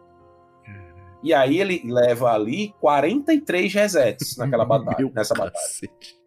Caralho. Aí quando chega no final, ele pede a, a Elsie que escreva no, no, no chassi dele o nome que os outros Exos deram a ele, que é Banshee. Entendi. Aí ela registra, marca o 44 e reseta ele. É por isso que ele não lembra dela. Maneiro. Caralho. E vai trabalhar na vanguarda, né? É, e aí, tipo, é por isso que você tem alguns lores soltos assim do Banshee que é uma loucura. Tipo, tem hora que o- é, tem um lore que fala assim: às vezes o Banshee chega para os Zavala, Zavala, eu consegui. Eu acabei de lembrar aqui do esquema de uma arma que se der um tiro destrói o planeta inteiro. Aí Zavala, não, não, Banshee, não. Só não. Pare. De onde é que veio isso? Não sei. Apareceu na minha cabeça aqui, eu estou ficando louco. Ele lembra de umas, umas fitas doidas assim. E se você ficar parado perto dele, é muito engraçado. Ele fala com você, aí ele para, passa dois segundos aí. Você já estava aí? Totalmente pinel. São muitos resets para uma pra qualquer mente suportar. É por isso que ele é meio lelé da cuca, assim, o Banshee. Aham. Não, eu tenho certeza que agora deve ter mais de um ouvinte tão descaralhado quanto eu. Porque, sabe o que eu tô sentindo? Eu tô sentindo, tipo assim, porra, não é que esse jogo é bom mesmo, né? sabe, tipo, puta, não Eu é que esse jogo é bom, as coisas eu têm. avisei. As coisas têm conexão. Eu, eu, quando tô fazendo as paradas, eu sempre me pergunto, sabe? Tal, por que que eu tô fazendo isso? Por que que isso é aqui, por exemplo? Caminho de vidro, um puta exemplo, sabe? Ah, Uhum. eu- eu- Tipo, eu falei, ah, essa estrutura toda ela existe por quê? Tem, ah, porque tem um boss no final. É isso na minha cabeça. Mas isso, mas isso não funciona é forçado. Quando você, você chega mó empolgadão e vai explicar pra um amigo. Então, cara, essa pedra aqui era uma pedra que caiu.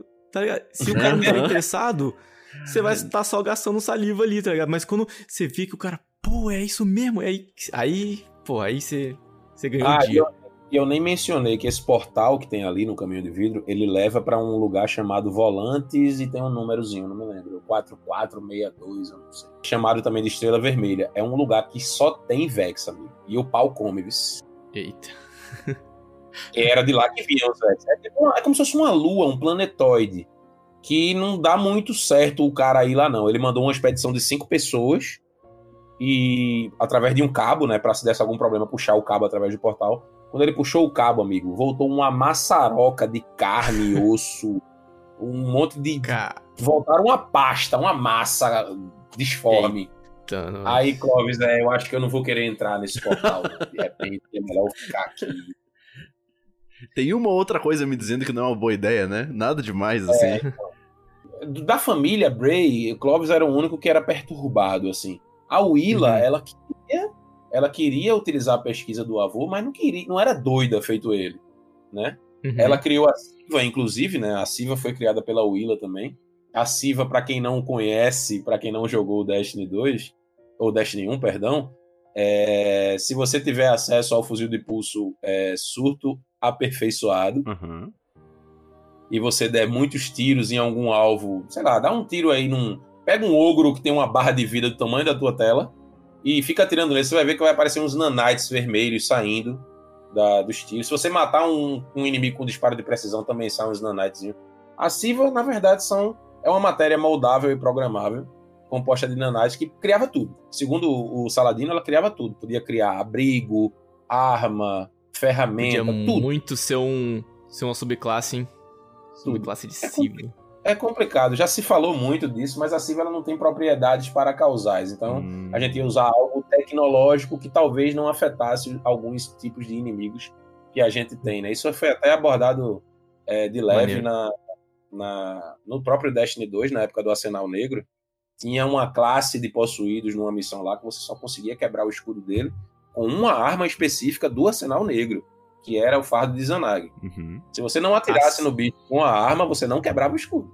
Cara. Arsenal Então- Negro que já tinha também na, nesse período, ou ainda não? O negro fazia parte da época da Era Dourada. Uhum. É porque, né, todas, toda a civilização prospera é, paralelamente, tipo, eu acho que a, a indústria bélica Aí prospera faz a junto, Jotun, né? aí faz a Jotun aí dá merda. Aí chega o colapso.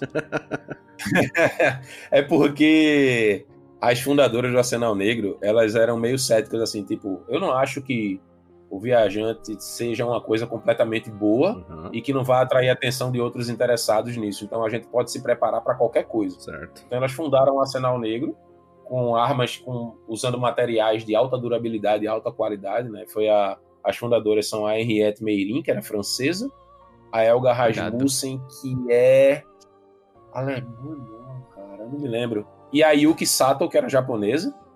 É, são as três forjas, né? As, as três casas, perdão. Meirin, Rasmussen e Sato. É, são até os nomes dos tonalizadores. Que da- são da aqueles fonte. símbolos, Aham. tipo borboleta, não sei o que, não era não? Nada a ver? A mão, a borboleta. Tem, tem, tem, tem, tem a ver sim. Tem uma, tem uma mão, tem um gancho e uma borboleta, eu acho. Não, Irado. entendi.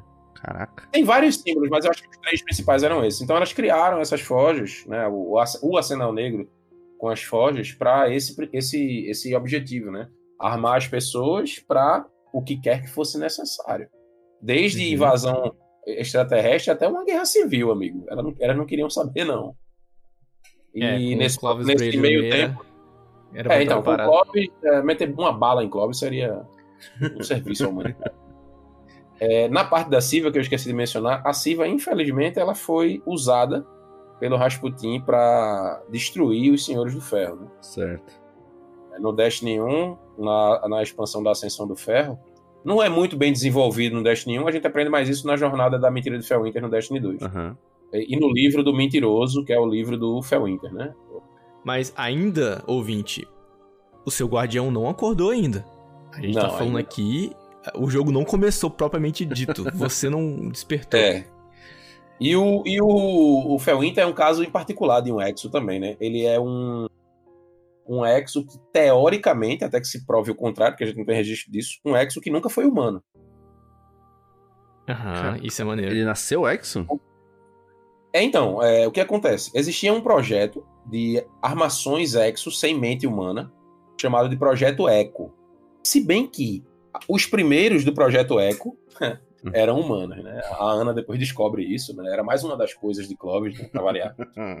Só que Rasputin, ele queria um chassi desse pra ele. Sim. Aí eu não tenho essa informação se existia uma mente humana nesse chassi. Eu acredito que não. Não tem nenhuma referência sobre isso no livro. Então, o Rasputin ele pega um chassi desse e ele meio que coloca uma parte de si nesse chassi. O chassi vira um, um- executa um protocolo chamado Golem Siddhartha. É, e aí ele o que, é que ele faz? O Rasputin ele é um ente especial. Ele não pode ir para todo lugar, mas um corpo exo pode caminhar entre as pessoas, visitar a biblioteca, visitar lugares, aprender as coisas e depois descarregar, fazer um download de informação. Aham. para ele, pra ele se tornar uma mente bélica mais eficiente, uma inteligência artificial mais eficiente. Então foi assim por um longo tempo, até que aconteceu o colapso Aham. E o, o vínculo do, do Golem Siddhartha com o Rasputin foi quebrado. E quando o viajante ressuscita o Felwinter como um guardião, o Rasputin não consegue executar os protocolos de recuperação do corpo. E aí ele fica pistola. Ah, entendi, Ele, Pô, mano. tu pegou, meu, tu pegou meu filho, eu quero meu filho, meu amigo, me dê meu filho de volta. E o Felwinter não lembra de nada, obviamente, né? Porque a luz faz você Uhum. esquecer. Só que ele tem um número gravado no chassi dele. É isso que, que, que para mim, é um indicativo de que em algum momento o chassi foi criado e talvez tenha passado uma mente ali. Ele tem um número gravado, não diz qual é o número, e tem também gravado é, é C, CPP, que é Cripta da Pedra Profunda. Caralho. Então ele foi criado na cripta também. Eu tô muito Então, surpreso como esse jogo você- é bom, velho. Então, você, a gente se mencionou aí. é, esqueci o nome. Do evento. Que a gente tá no, no- na era, era Dourada agora, né? Isso a gente é, tá, então pô, acho que tá caminhando ao fim da Era Dourada, né? Você já começa a acontecer esses eventos aí. Isso. O Edson até comentou do colapso. É, o Rasputin, quando estava sendo treinado pela Ana, a gente viu muito disso, do desenvolvimento do Rasputin na temporada passada, né? Uhum, temporada tá bem fresco, aham. A Ana, ela não queria que o Rasputin fosse só uma mente bélica, ela queria que ele aprendesse, que ele entendesse a cultura, que ele pudesse executar julgamentos éticos e morais ao tomar as decisões dele. Então, é, essa época foi quando ele pegou o Golem, né? pegou um corpo, ah, não, eu quero aprender mais. Ah, só o que a Ana tá me ensinando aqui talvez não seja o suficiente. Eu quero conhecer outros seres humanos, ver como eles se comportam, entender os seus desejos, seus medos, suas alegrias, e aí. Isso E tudo antes- na Era Dourada.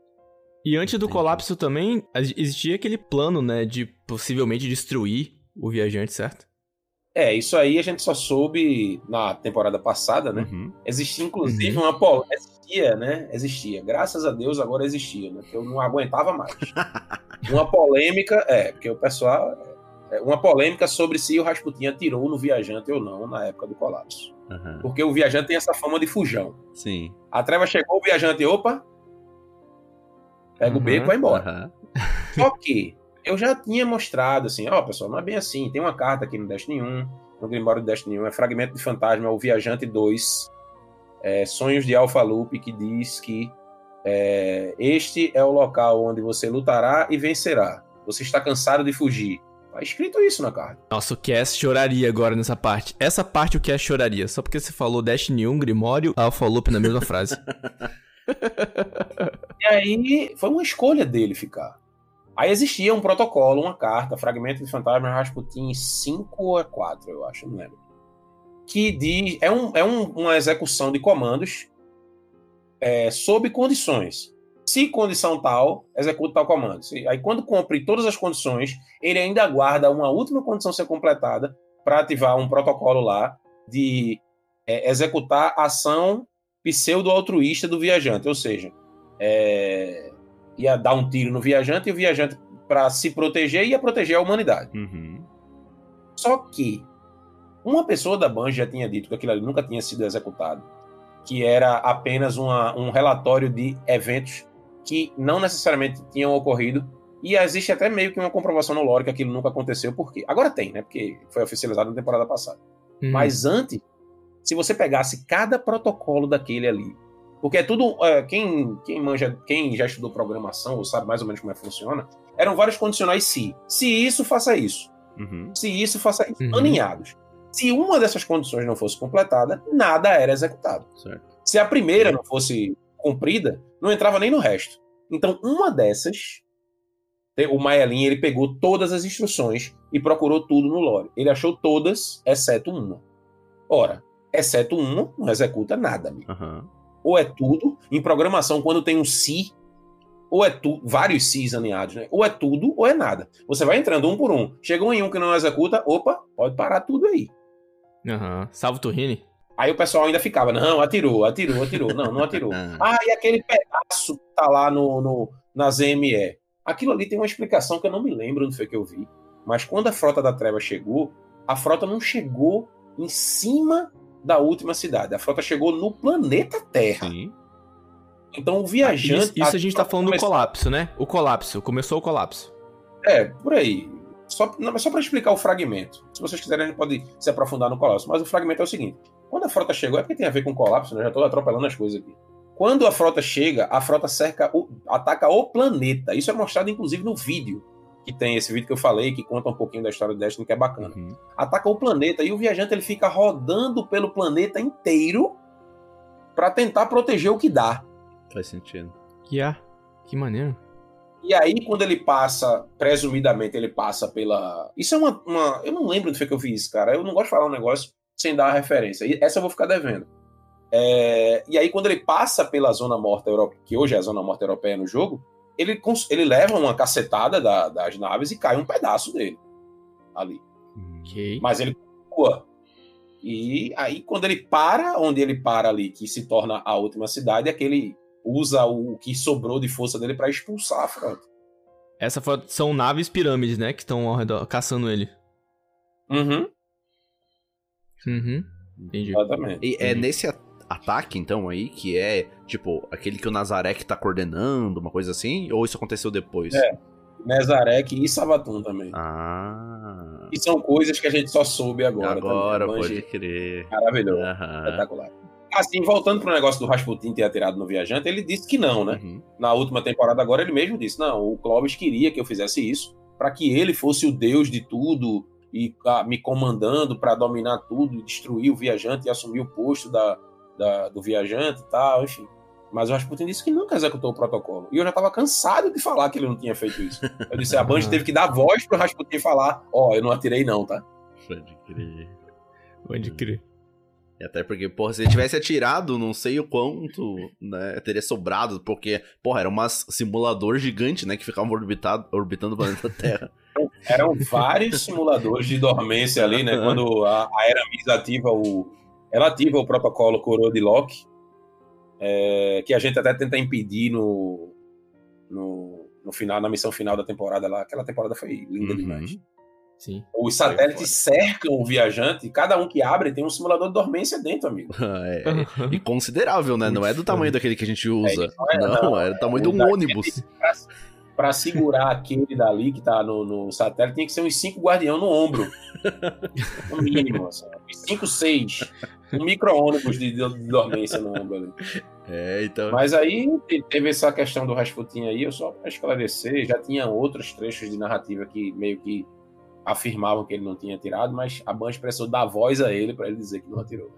Hum, Maneiro. E aí chegamos no colapso propriamente dito. Agora a gente pode falar do colapso. Ah, o colapso, ele foi, tipo, um evento meio que singular é, e pontual, tipo assim, começou de manhã, acabou de dia, é, morreu geral, ou, aconteceu- ou ele foi, um, sabe, um ataque duradouro, uma coisa assim, a gente conseguiu resistir, porque, né, você falou, a gente tinha Arsenal Negro, querendo ou não, a gente já tinha, né, Rasputin, né, a gente tinha, tinha formas de se defender, os Guardiões ainda não existiam, A né? gente. a você falou que a gente não morria mais de doença, então a gente devia estar bem populoso. Aham. É, o Rasputin não. Veja, então, antes das naves pirâmides chegar aqui, elas já foram arrasando tudo no caminho. Então, vários planetas receberam um ataque e nem viram de onde estava vindo. Uhum, Hum, isso explica muita Então, coisa. ok. planetas colonizados certo. é, foram destruídos muito antes da- de chegar na Terra, a, a nave chegar na Terra, as naves chegarem aqui. É, quando as naves chegam aqui, a gente não está preparado para um ataque dessa magnitude com esse tipo de energia. né? Certo. Só quem tinha o poder equivalente ao que estava sendo disparado na gente era o viajante. Então, nenhuma arma da Terra podia fazer frente a essas naves. Nem o, o Rasputin é o primeiro a, a- Ele tenta uma ofensiva, não consegue, ele se desliga. Opa, Opa, falou. É, é Alt F4, na hora. vocês confiam no chat GPT. Tipo, a humanidade não estava preparada para isso, entendeu? Nada que a gente pudesse fazer aqui na época, tecnologicamente falando, é, mesmo o Arsenal Negro, que tinha armas formidáveis, é, eles não, a gente nunca tinha enfrentado isso. Então, Uhum. não tinha como saber se ia funcionar ou não neles, entendeu? Então, a gente teve que depender aí do viajante. O viajante protegeu o planeta, exauriu-se para expulsar a frota daqui. É, a nave eu não, eu não, não tenho capacidade de falar sobre a nave pirâmide que está em Europa. Uhum. Não sei o que é que aconteceu, se ela pousou ali deliberadamente ou se é, ela caiu. Que é da, Mas a, a a da da- Lua caiu, né? A, a da Lua, ela fez um pouso forçado por conta muito desse, desse, dessa, desse contra-ataque do viajante, provavelmente. Uhum. É, em português não ficou legal isso. A Aido fala sobre isso na temporada dos Piratas. Ela fala que a nave pousou Sim, na Lua. sim, sim. Mas acho que é um. Em inglês, ela fala que a nave fez um crash landing. Isso, pode. Crash landing é pouso forçado. Então, isso perdeu um pouquinho, porque pousar, tu pousa de boa, né? Não, vou pousar aqui, mas um crash landing não, tu caiu, amigo. Foi um pouso forçado, estourando tudo. É o Mayday, Mayday, Mayday, né? O famoso Mayday. Aí eu, assim, eu- depois que a gente soube mais algumas coisas da narrativa, eu fico na dúvida se não foi a própria Savatun que forçou a queda da nave lá. Porque ela, ela mata o Nezarek e amaldiçoa os gestos dele, para que ele não, não- possa fazer mais nada. Hum. Aí esconde o véu lá na. Esse negócio desse véu. Nossa, beterraba. Isso tudo aconteceu nesse. Isso tudo a gente tá no colapso ainda, caraca. E quanta história que eles estão tirando daí, né, mano? Uma parada que a aí- gente escutou no primeiro dia de Destiny e a gente tá vivendo ali hoje. Foda A isso. pirâmide da Lua, a gente nem sabia que era do Nezarek. A gente nem sabia disso agora, na temporada dos, do- do- do- do- dos Corsários lá, que revelou que a pirâmide era dele. Mas até quando apareceu pela primeira vez a pirâmide na Fortaleza das Sombras, a gente não sabia de quem era aquela pirâmide. É, e a gente entra lá, né? A Uhum. gente entra, A gente mata uns pesadelos, É. blá blá. Aí a gente entra, a pirâmide permite que nós entremos nela, né? Não, não é todo mundo que consegue entrar na pirâmide. A gente é convidado a entrar. Entendi. É, tem, um, Tem tem, aquelas- alguns trechos que falam sobre isso com outras raças também. A mãe do Mitrax, acontece isso com ela, ela é convidada a entrar. É, convidada É. assim, a, a pirâmide permite que ela entre. Uhum. E tem um Uhum. outro decaído também, que eu não vou lembrar o nome agora, que veio agora no lore do próprio Nezarek, é, que ele entra lá também, enfim. Mas é, o colapso teve a- essa nave, da, essa nave pirâmide caiu lá, e aí a Colmeia resolveu explorar né, a, a, a nave e constrói a Fortaleza Escarlate praticamente em cima da pirâmide, é, para se utilizar de, de- dos poderes da pirâmide. Por isso que a Colmeia, acho que se, vocês olharem, é, é, jogar a primeira missão, eu acho, da Fortaleza das Sombras, o Fantasma até fala sobre isso. Essa colmeia é diferente das outras, é mais galvanizada, como se fosse mais resistente, Aham. mais, mais bruta, porque eles é, drenaram muito do, dos- de, conhecimento e poder da pirâmide da Lua, né? A Lua ainda, a Hum. pirâmide ainda tem o seu poder para causar, né? E a fortaleza construída em cima dela, é, junto com o fosso da heresia, né? Uhum. Também é um, é um assunto interessante, o fosso. Eu, eu acho curioso o quanto a gente não tava atento pra ver a construção de uma fortaleza. Eu achei isso bizarro. né? Sim, Eu não é, nossa, eles construíram dentro de uma caverna escondida. Não, A gente, a gente- não, é uma torre, uma torre do tamanho do, Empire State Building e ninguém viu. negócio. E detalhe, a gente tinha lua no Destiny 1, né? Pelo amor de Deus. Tava no lado escuro, pô. No lado Ai, escuro é, não é, sabia é, disso. Olha, é, deixa pra lá. Então, é, é, te- voltando para a parte do colapso, quando o viajante ele se expulsa a treva daqui, ele vai entrar em dormência, ele cria os fantasmas nesse momento. São criados os fantasmas. É tipo o ultimato Aí- dele, assim, né? É muito se teoriza que os fantasmas tenham sido criados. Por quê? Porque em todos os outros lugares que o viajante não aguentou muito tempo ficar lutando, ele até tenta com alguns povos que têm armadas de naves e tudo mais, mas ele vê que não vai dar certo, ele vai embora. É, quando ele expulsa a treva, ele pensa: Ó, eu tô com minhas últimas. Eu, eu visualizo dessa forma. Eu tô com minhas últimas forças. Eu vou ter que ficar dormente para me recuperar. Uhum. Então eu preciso ter algum tipo de coisa para me proteger. Então ele meio que cria os fantasmas para além de proteger a humanidade, proteger Ele, né? ele próprio Uhum. também, né? Ele não é besta, né? Exato. É, Tem uma parte narrativa, eu acho que fala que o viajante ele tem esse hábito de abençoar as raças porque ele, ele quer que as as raças sejam mini exércitos dele Entendi. para enfrentar a treva quando for necessário. Falhou todas é as vezes, né? É, é, então, Ele falhou. só aqui, que por enquanto, tá. Né? Os Guardiões, eu acho que é, foi a melhor aposta dele, Uhum. foi os fantasmas de criar os Guardiões. Apesar de que a gente teve também os Senhores da Guerra, que não são os caras muito legais. Hum. É, Mas porque aí- os fantasmas, eles já nascem com. cons- Eles não sabem muito da origem, sabe que ele vem do, do viajante, mas eles têm consciência, né? São, tipo, seres cientes e independentes. Às vezes até demais, né? Não é, É, tem- se eu não o- me engano, tem um, um guardião, né? Numa das. Aí eu posso estar falando muita besteira aqui, tu me corrige. É, que na, naquela masmorra do pináculo do sentinela, né? Um dos guardiões que vai pra lá, ele é meio que controlado pelo fantasma, uma coisa assim, não é? Isso é engraçado. O fantasma faz ele usar o super, inclusive. Porque ele é muito inexperiente. É como se o fantasma usasse o corpo dele como uma marionete. Isso é uma coisa assim, não tem precedente, não. Entendi. Nunca aconteceu Entendi. Eu- antes, assim, é um negócio... Tem um monte de coisa em Destiny que é, ó, só aconteceu com esse cara, com essa pessoa e não aconteceu mais, não. Só teve Entendi. um agora que tinha um que tinha acontecido só uma vez, que é tipo um fantasma que se recusa a ressuscitar seu guardião e abandona ele. A gente agora tem dois, né? O Finch também fez isso. Aham. Isso, eu ia falar exatamente desse aí, um fantasma que. Não, não achei ninguém, não, não quero reviver ninguém, não, tô de boa. É, o Isso é muito Finch, irado. não, o fantasma não achar um guardião é até comum. Aham. Antes no Destiny 1, quando a gente tinha o porta-voz na torre, a gente tinha uma malha, não sei se essa malha ainda existe, uma malha de, informa, de, uma, de uma rede de informações de, formadas por fantasmas sem, sem guardiões. Porque os fantasmas eles conseguem processar informação muito rápido e conseguem ir para vários lugares sem ser muito notados, né, pelo Sim. tamanho deles, enfim. Então Uhum. eles arrecadavam informação e formavam uma rede, compartilhavam, processavam, passavam para a vanguarda, para o consenso, para o porta-voz e Maneiro.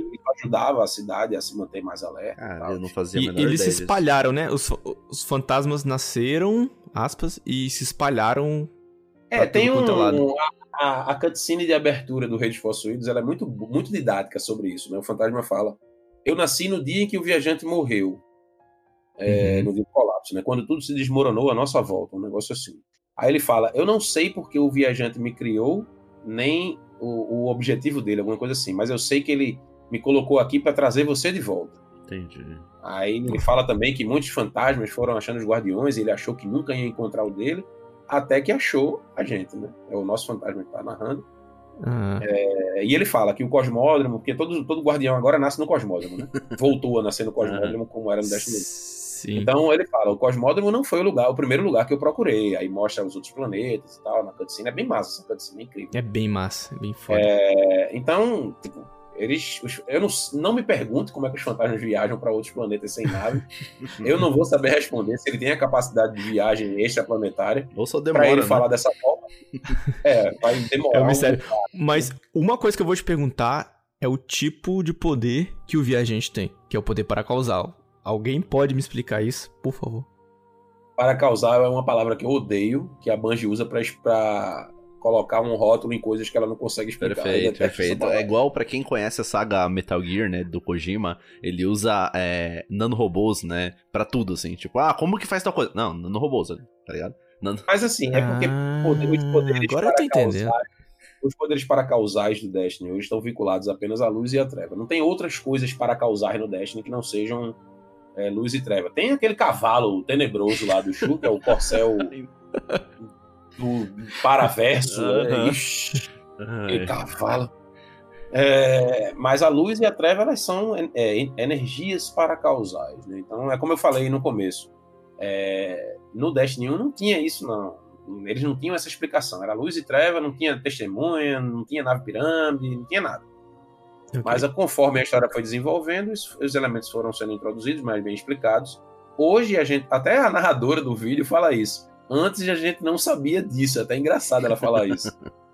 é, a luz e a treva elas são energias, não necessariamente boas e ruins, são energias.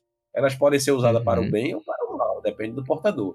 Assim como a gente tem hoje guardiões defendendo a última cidade usando uh, o filamento e a estase, que são energias baseadas na treva, né, subclasses baseadas na treva, a gente teve no passado senhores da guerra que usavam a luz para oprimir, conquistar e dominar, e não queria saber de proteger ninguém nem servir a viajante nenhum, não. Uhum. Não é a ferramenta, é o usuário da ferramenta. Exatamente. Uhum. Uma explicação sobre, sobre os elementos, né, e, e o, qual o sentido deles no, é, mais profundo o Osiris dá, né, lá em Neomuna, sobre cada uhum. elemento que a gente usa Isso. bem maneiro, ficou Isso. bem maneiro. É outra coisa que a gente não tinha também, assim, uhum. de uma forma mais, como é que eu posso dizer, mais mística, né, ou mais mística e mais científica. Curioso. Porque o Osiris, ele tem, o Osiris ele tem gabarito para falar sobre o que ele quiser, né, ele é, é, foi um dos caras é. que mais estudou o Viajante, a Treva, os Vex, Inclusive, soube agora há pouco que ele foi discípulo do Felwinter, né? Estudou com o Felwinter. Felwinter era um grande arcano também.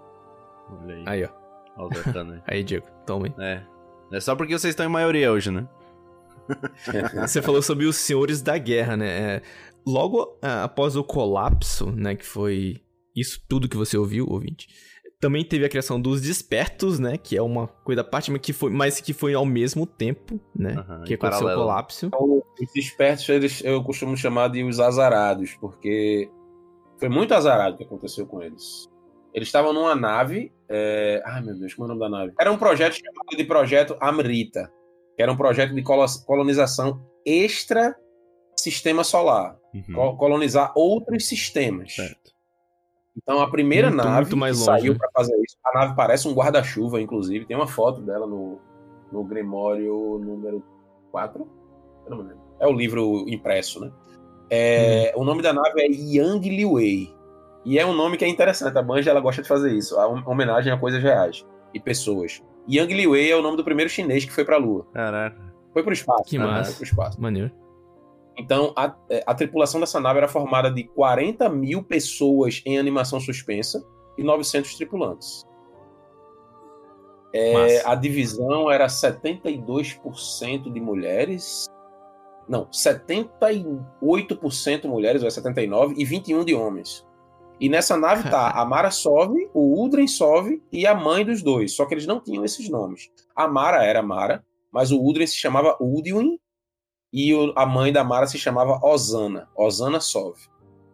Eles eram tripulantes da nave, eram humanos, seres humanos normais, só que do choque entre a luz e a treva, no quebra-pau que estava rolando no sistema, a nave foi atingida, foi pega numa singularidade e eles perderam os corpos, assim, os corpos deles que eles tinham quando eram humanos. E através de um é meio complicado isso. Véio. Isso é complicado, através eu sei, da, eu sei. Do desejo de existir, é que, inclusive, induzidos pela Mara Sov, a se, terem a aparência que eles têm hoje. Caraca. A Mara não foi a primeira, a, a, primeira desperta, a primeira desperta foi a Alice Lee, que era a capitã da nave, mas a Mara meio que sugeriu que todo mundo deveria ter aquela aparência. Caraca. E a Alice foi a primeira, a Mara que... foi a segunda, se eu não me engano.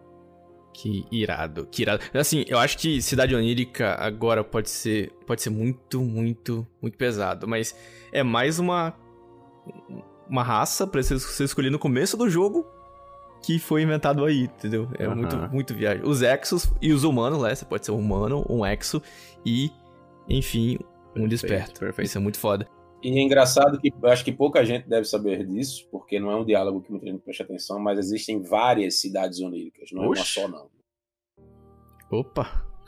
É, a, quem fala isso é a Petra. Quando você faz a primeira. A missão de introdução da cidade onírica, que Infelizmente a gente não tem mais a campanha de Renegados, que era uma campanha muito boa. Mas a missão, eu acho que ela aparece no navegador.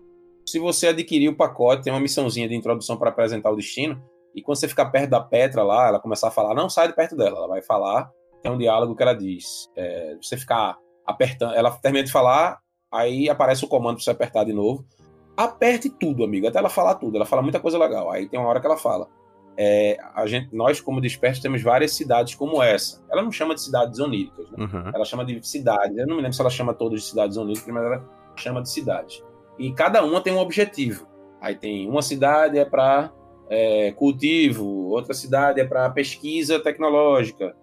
E essa da a cidade onírica em si era para estudos de magia, de magia não, de energia para causar, de essas coisas, né? Caraca. Estudos científicos, por assim dizer. A gente já falou aqui, né, que é o mapa mais fabuloso que existe. Então, É bonito, é um mapa muito É bonito. Eu bonito. gosto muito da, da cidade onírica, da- tudo de lá é incrível. assim. Uhum. É, mas eu acho que a Cidade Oníricas em si, né? Isso daí rende um episódio à parte.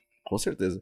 Dá, Sim, pra, dá sim. pra gente ficar horas conversando isso aqui. Mas já- o JP tinha puxado os Senhores do Ferro. Eu acho que é, um- é um tema legal, assim, pra, pra localizar. a- principalmente a galera que não conhece, assim como eu. Os Senhores do Ferro, eles foram os primeiros guardiões, né? Não existia a nomenclatura guardião. Uhum.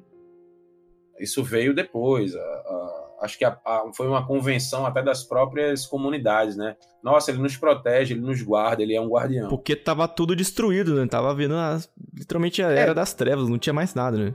Depois que o viajante expulsou a, a frota daqui do sistema, a, a humanidade teve que tentar se reerguer que sobrou, né? Então, avanço tecnológico não tinha mais. Voltou aquela, aquele período da galera ficar vivendo, peregrinando por estrada, morando em ruínas de cidades, enfim. E os Senhores do Ferro foram os primeiros guardiões.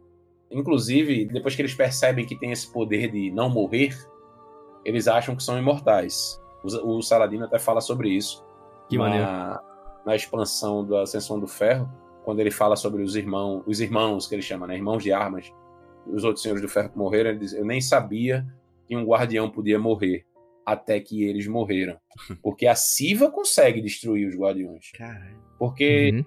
coisas que conseguem. dest- É meio bizarro isso, porque é, eu achava que só alguma coisa é, fora do normal pudesse danificar um fantasma. Mas tem coisas comuns que conseguem. Tem o Cade que diga, né? danificar. É, mas no caso, no caso do Cade, eu achava que era um tiro normal, mas storyzinho que o atirador, né, que é Aham. o sniper lá dos, dos barões, ele encomendou uma bala devoradora. Ah, É uma bala semelhante a uma bala do espinho, da arma espinho. entendi. Que é uma, uma arma do Tsalem. Caralho, mano. é. Então era uma arma capaz de matar uma criatura de luz. Entendi. Simplesmente. A minha E cabeça nega- agora tá igual do Megamente, tanta informação. Puta que Não é, não é, é matar uma criatura, é tipo negar a conexão de luz que a criatura possui. É por isso que, tipo, quando o atirador destrói a Sundance, que é a fantasma do Cade, e o fantasma chega e fala: Ó, eu não consigo curar ele, não tem o que eu possa fazer.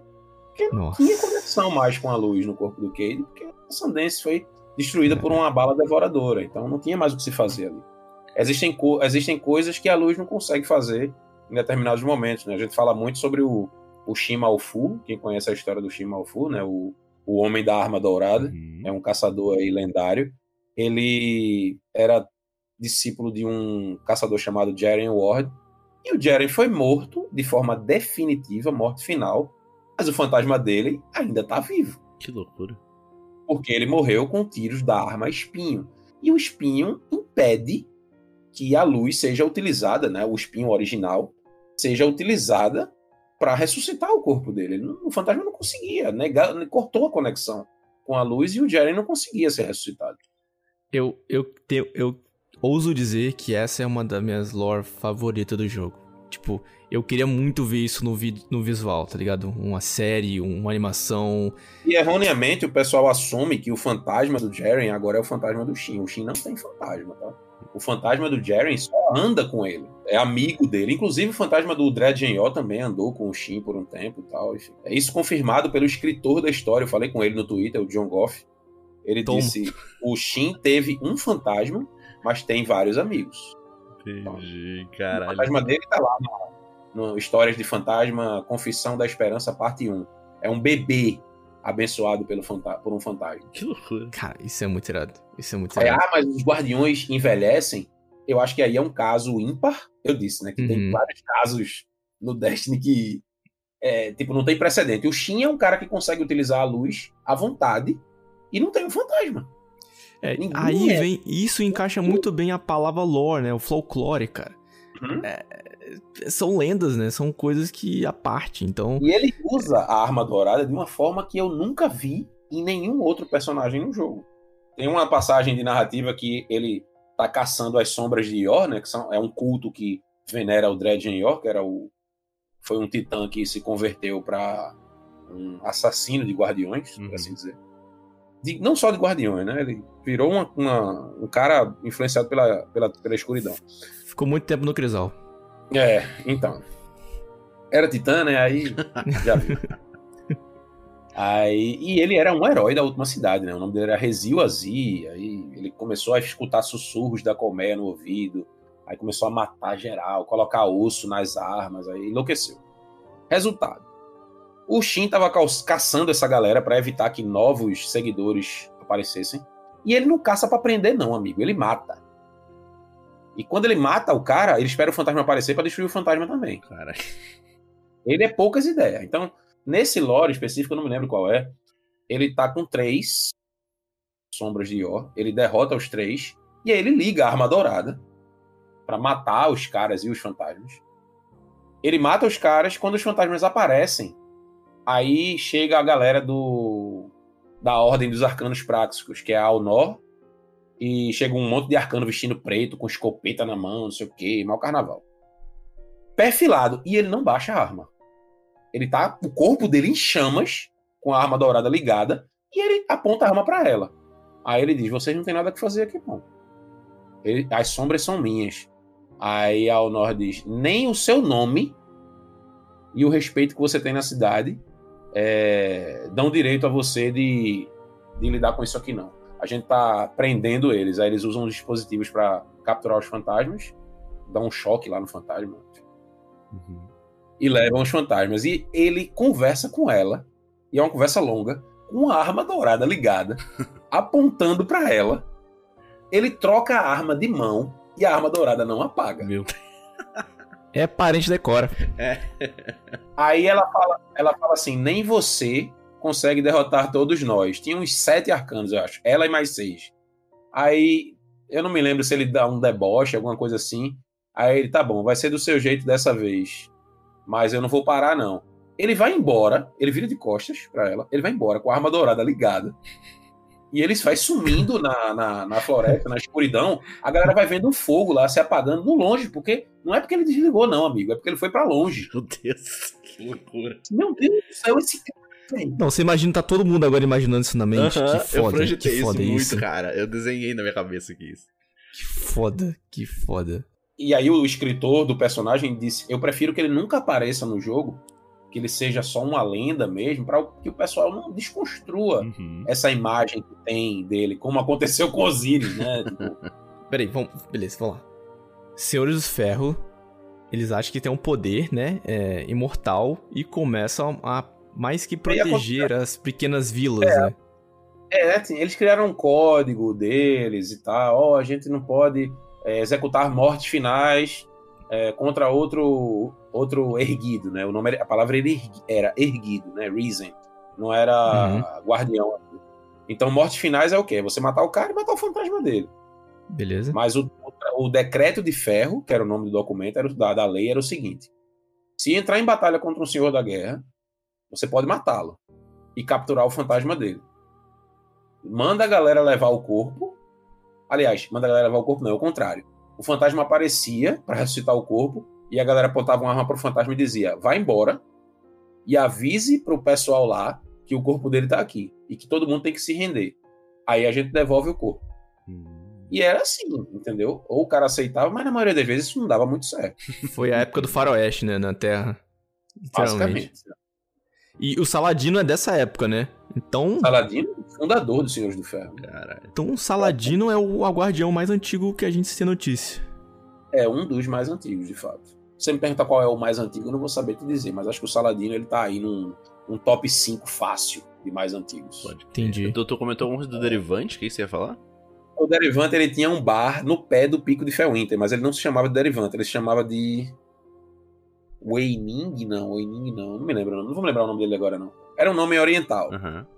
E o pico de Felwinter né, era, pertencia ao Felwinter, porque ele chegou lá primeiro e né, Uhum. o Felwinter era um senhor da guerra, inclusive, mas ele não era um senhor da guerra que oprimia e matava, não. Ele era um senhor da guerra só porque ele não era um senhor do ferro. Entendi. Uhum. Aí o pessoal, ah, não, é o senhor da guerra, ele tá lá num castelo, ensina um templo em cima de um, de um monte, não sei o quê. Aí depois ele se converte, né? Vira um senhor do ferro e tal. O Shax também era um senhor da guerra. É... E inclusive, era não, né? Ele ainda é, inclusive. Olha só. Que na aba de lore do Arbalete, se você for ler, é, o Derivante fala: Ah, na época que você era um senhor da guerra, aí o Shax diz: E quem falou pra você que eu deixei de ser? Cara. Aí o Derivante fala: Ué, mas eu pensei que você não usa o título. Ele, ah, porque o nome é muito grande: Senhor da Guerra Shax. Aí eu fiquei só com o Lord Shax mesmo. Ai. Ah, mas ele foda. era um senhor da. O Shax ele era um senhor da guerra justo. Entendi. Ele vivia num Uhum. castelo, cuidava de uma população, ele não oprimia. Ele cuidava, fornecia alimento, protegia a galera. é, ele só queria cuidar, do- proteger a galera dessa picuinha dos senhores da guerra contra os senhores do ferro. Hum. E aí e rolava essa, essa vai- guerra, né, entre esses, esses dois clãs, esses assim, por dois- assim dizer. Exa- exato. E aí o Felwinter vai tentar convencer o Shax a entrar para os senhores do ferro. O Shax não quer. E o Felwinter desafia ele para brigar. Ó, se eu ganhar, você se junta ao Shax, tá certo. O Felwinter não consegue ganhar do Shax nenhuma vez. Aham. Acho que isso tá na lore Nem da, com escopeta? Tá no né? lore, tá no lore, tá no lore. Nem com a tá escopeta? Putz. Uhum. É, eu não me lembro se é na escopeta que tá o lore ou se é no livro. Mas ele tem, tipo, tem lutas que são ridículas. pô. O Shax arranca a cabeça dele com um murro. É bizarro. Aí o Felwinter começa a ver, assim, porque, pô, ele é um- você é um senhor do ferro, não sei o que ele é, mas você não sabe o que, é que eu faço aqui. Aí o Felwinter olha pra Saladino e diz: podem ir embora, eu fico aqui com ele. Aí a Joda, é, ele quer ficar. A, Joda não, Ifridita. Ifridita fala, ele quer ficar, deixa ele aí. Aí eles vão embora e deixam o Felwinter lá. Aí o Felwinter começa a ver como é que o Shax gerencia a comunidade dele. Ele ajuda. é, tem uma hora lá que uma, uma parte do muro do castelo cai e o Shax, não, eu vou proteger o pessoal do frio aqui, aí tenta fazer uma guarda do amanhecer lá no, no buraco. Aí o Felwinter bota um poço pra esquentar a galera e Maneiro. ajudar a reconstruir. Aí, tipo, ele tenta entender, né? Pô, por que esse cara não quer ir? Ele, ele não é, claramente ele não é um senhor da guerra como os outros. Mas Uhum. depois o Shax entra, né? Assim, ele vira discípulo de Saladino, inclusive, o Shax. Só que ele não deixa de ser senhor da guerra. Na cabeça dele, ele ainda é senhor da guerra. Né? As interações entre o Saladino e o, o Shax é muito boa, é muito maneira. eles eram brigados, né? É, porque na batalha, acho que na Batalha dos Seis Frontes, uma das grandes batalhas que rolou na última cidade, sempre contra os decaídos, né? Uhum. A gente teve a Fenda do Crepúsculo e os Seis Frontes. Acho que é na Batalha dos Então, Seis Frontes. A gente isso- tava pra, a, a cidade estava para ser dominada. E aí o Saladino, ó, ninguém sai, a gente tem que segurar essa última onda. Só que o Shax ele teve uma ideia que era ousada para acabar com a guerra. Se ele atacasse um determinado ponto de suprimentos, era alguma coisa assim. Eles conseguiriam vencer a guerra. E aí o Shax disse: Ah, eu vou. Aí juntou uma galera e morreu muita gente com isso. Mas ele conseguiu acabar com a guerra. Uhum. Só que, tipo, beleza, acabou a guerra. Só que Saladino achou ruim porque ele desobedeceu uma ordem direta dele e por isso morreu até guardiões, inclusive, no processo. Aí eles ficaram Uhum. brigados. Né? Tanto Essa... o, o Shax quanto o Zavala são discípulos de Saladino, foram discípulos de Saladino. Esse primeiro período, né, dos Senhores da Guerra, Senhores do Ferro, é... os decaídos atacavam a Terra em massa, né? É, a gente tinha. aqui- Aqui na Terra, a gente não tinha outra raça assim proeminente além dos decaídos, porque eles vieram atrás da grande máquina, né? Atrás do viajante, Uhum. querendo recuperar o favor do viajante. Então era. Era. Tipo, sei lá, 90% de, de, dos alienígenas daqui da, da Terra eram os decaídos mesmo. A colmeia que, tipo. A colmeia era mais complicado, porque a, a- a- o primeiro lugar que eu me lembro mais próximo da Terra que foi atacado pela colmeia foi a Lua, né? Uhum. recebeu os semeadores da colmeia, recebeu Crota, né?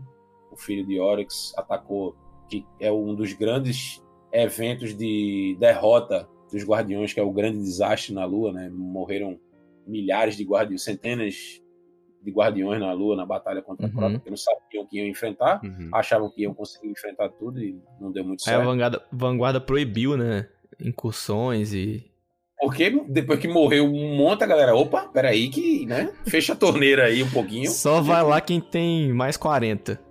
Só que aí, aí o pessoal achou que uma incursão menor daria certo. Aí é que entra a história da Ares, né? Yeah. Mas voltando pra Terra, a gente tinha muito decaído. Decaído era uma praga, né? Era uma barata espacial. Invadia comboio de suprimento. Era uma desgraça. Se vocês quiserem ter um, acho que um, um- uma visão disso, aquele vídeo que introduz o Zavala, né, no jogo, é, mostra ele lutando com bastante decaído, né, antes de, de É, encontrar e- a galera e tal. Exatamente. É, E aí é até interessante você ver. Aquele vídeo ele é interessante porque você vê é, que tipo, o Zavala ele morre várias vezes no vídeo, né? Ele briga, Uhum. mata, morre. E aí teve uma hora que ele disse: Ah, velho, não vou ficar aqui mais não. Ele vai embora. E aí ele acha, né? Vê o viajante, vê o começo da última cidade, que era uma comunidade bem simples. E lá nesse vídeo você consegue ver o Shax, Uhum. consegue ver o Saladino, consegue ver o porta-voz. Até um possível derivante, assim, né? É, tem um cara parecido, mas eu não acho que seja o, o, o Derivante ainda, porque o Derivante, ele. O Derivante, ele vem desde a época dos Senhores do Ferro também. Uhum. Mas ele era um Uhum. cara que ele não queria se envolver em nada. Absolutamente nada. É, ele escondia os poderes dele, inclusive, para que não fosse envolvido na guerra dessas duas facções. É, isso é maneiro, um cara ali na sociedade que é um, um guardião, como a gente conhece, e ele não mostra isso, né, pra se safar de algumas coisas. É bem legal esse. É, o Esse Derivante tipo é um, cara que é assim, é primeiro eu, segundo eu, décimo eu e lá na frente é eu ainda. Mas assim, ele. Eu acredito que seja. Ele criou essa, essa persona no- nos anos de dificuldade dele, mas ele não é 100% dessa forma. A gente tá vendo isso, inclusive, nas interações dele com a Ares, que são muito divertidas. Ah, o negócio que eu falei lá, a gente tá falando dos Senhores do Ferro. Aham. Nessa época é, que o Felwinter entrou para os Senhores do Ferro, o Rasputin estava caçando o Felwinter para tentar recuperar o corpo, né? Sim. O- ele queria o Golem de volta. Só que como ele Uhum. não conseguia mais recuperar de volta, ele ficava tentando destruir. E aí ele ficava jogando satélite bélico na cabeça do Felwinter. É, não foi só da gente. conseguia localizar o corpo. Ele sabia onde estava, mas não tinha poder sobre ele. Inclusive, ele detecta a luz do viajante no corpo do Felwinter e fica pistola com o viajante. né? Isso, inclusive, foi um dos motivos que a galera utilizou para dizer: ah, ele atirou mesmo aí com raiva do viajante. Tem nada a ver. Uhum. E aí, nesse processo, é, ele começa a perceber que o Felwinter tá andando com a galera, né? E aí, o que, que ele faz? Como o Felwinter ele queria sempre estar tentando ajudar a galera, tentando arrumar ferramentas novas, o Rasputin começa a liberar uns arquivos sobre a Siva. Ó, aqui nesse lugar tem a Siva, que você consegue moldar, construir coisas e tal. Vai lá, é legal. Mas era uma armadilha. Ele queria que o Felwinter fosse lá com os, os Senhores do Ferro para matar todos eles. E ele mata, só não mata o Saladino e a, e a Ifridite que não estava lá. São os únicos É uma- Senhores do Ferro vivos até hoje, é a Lady Ifridite e o Saladino. A gente tem também pro ouvinte que quer ver. Caraca, arrepiei aqui. A, a- essa cutscene da, deles morrendo e fechando e tal, e a Hum. Siva atacando é bem maneiro. Bem. É a abertura da Sessão do Ferro, da expansão da Sessão do Ferro. Tá aí no- nos canais da Band, tem. Se você pesquisar no YouTube, você acha facilmente. E aí, tipo, ele usa, ele usa a Siva como isca para matar o próprio filho, por assim dizer, né? E na história da Mentira do Felwinter, na quest, ele fala, né? O, é, é, o tirano, o filho morreu e o tirano chorou. O Rasputin, depois ele lamenta a morte do Felwinter e ele se arrepende.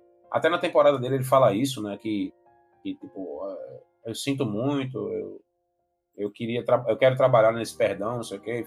Osiris fica com raiva porque o Felwinter foi o mentor dele, né? Uhum. Na, na época do Destiny 1 já era ruim, porque a gente sabia que era o Rasputin que tinha soltado a Siva em cima dos Senhores do Ferro. Era uma- ali tinha uma confirmação. No, no lore tinha.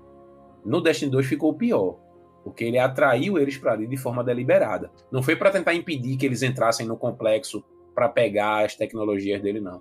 Foi uma isca que ele utilizou de forma sacana Foi mesmo uma, para matar todo aham, mundo. foi uma emboscada. Uhum. É, então foi pior, tipo, pior do que eu pensava. Já- Caramba, eu já tinha raiva do Rasputin por causa disso. Uhum. Agora e foi a pior. gente conhece o nome, né, desse, desses desses guardiões aí, né? São os nomes das armas da, da bandeira, É, certo? tem o Alguns. Winter, tem a Shoulder, tem o, o, o Galeon, tem o Scorre, É, eu não vou lembrar de todos, não. Tem um monte, assim, tipo.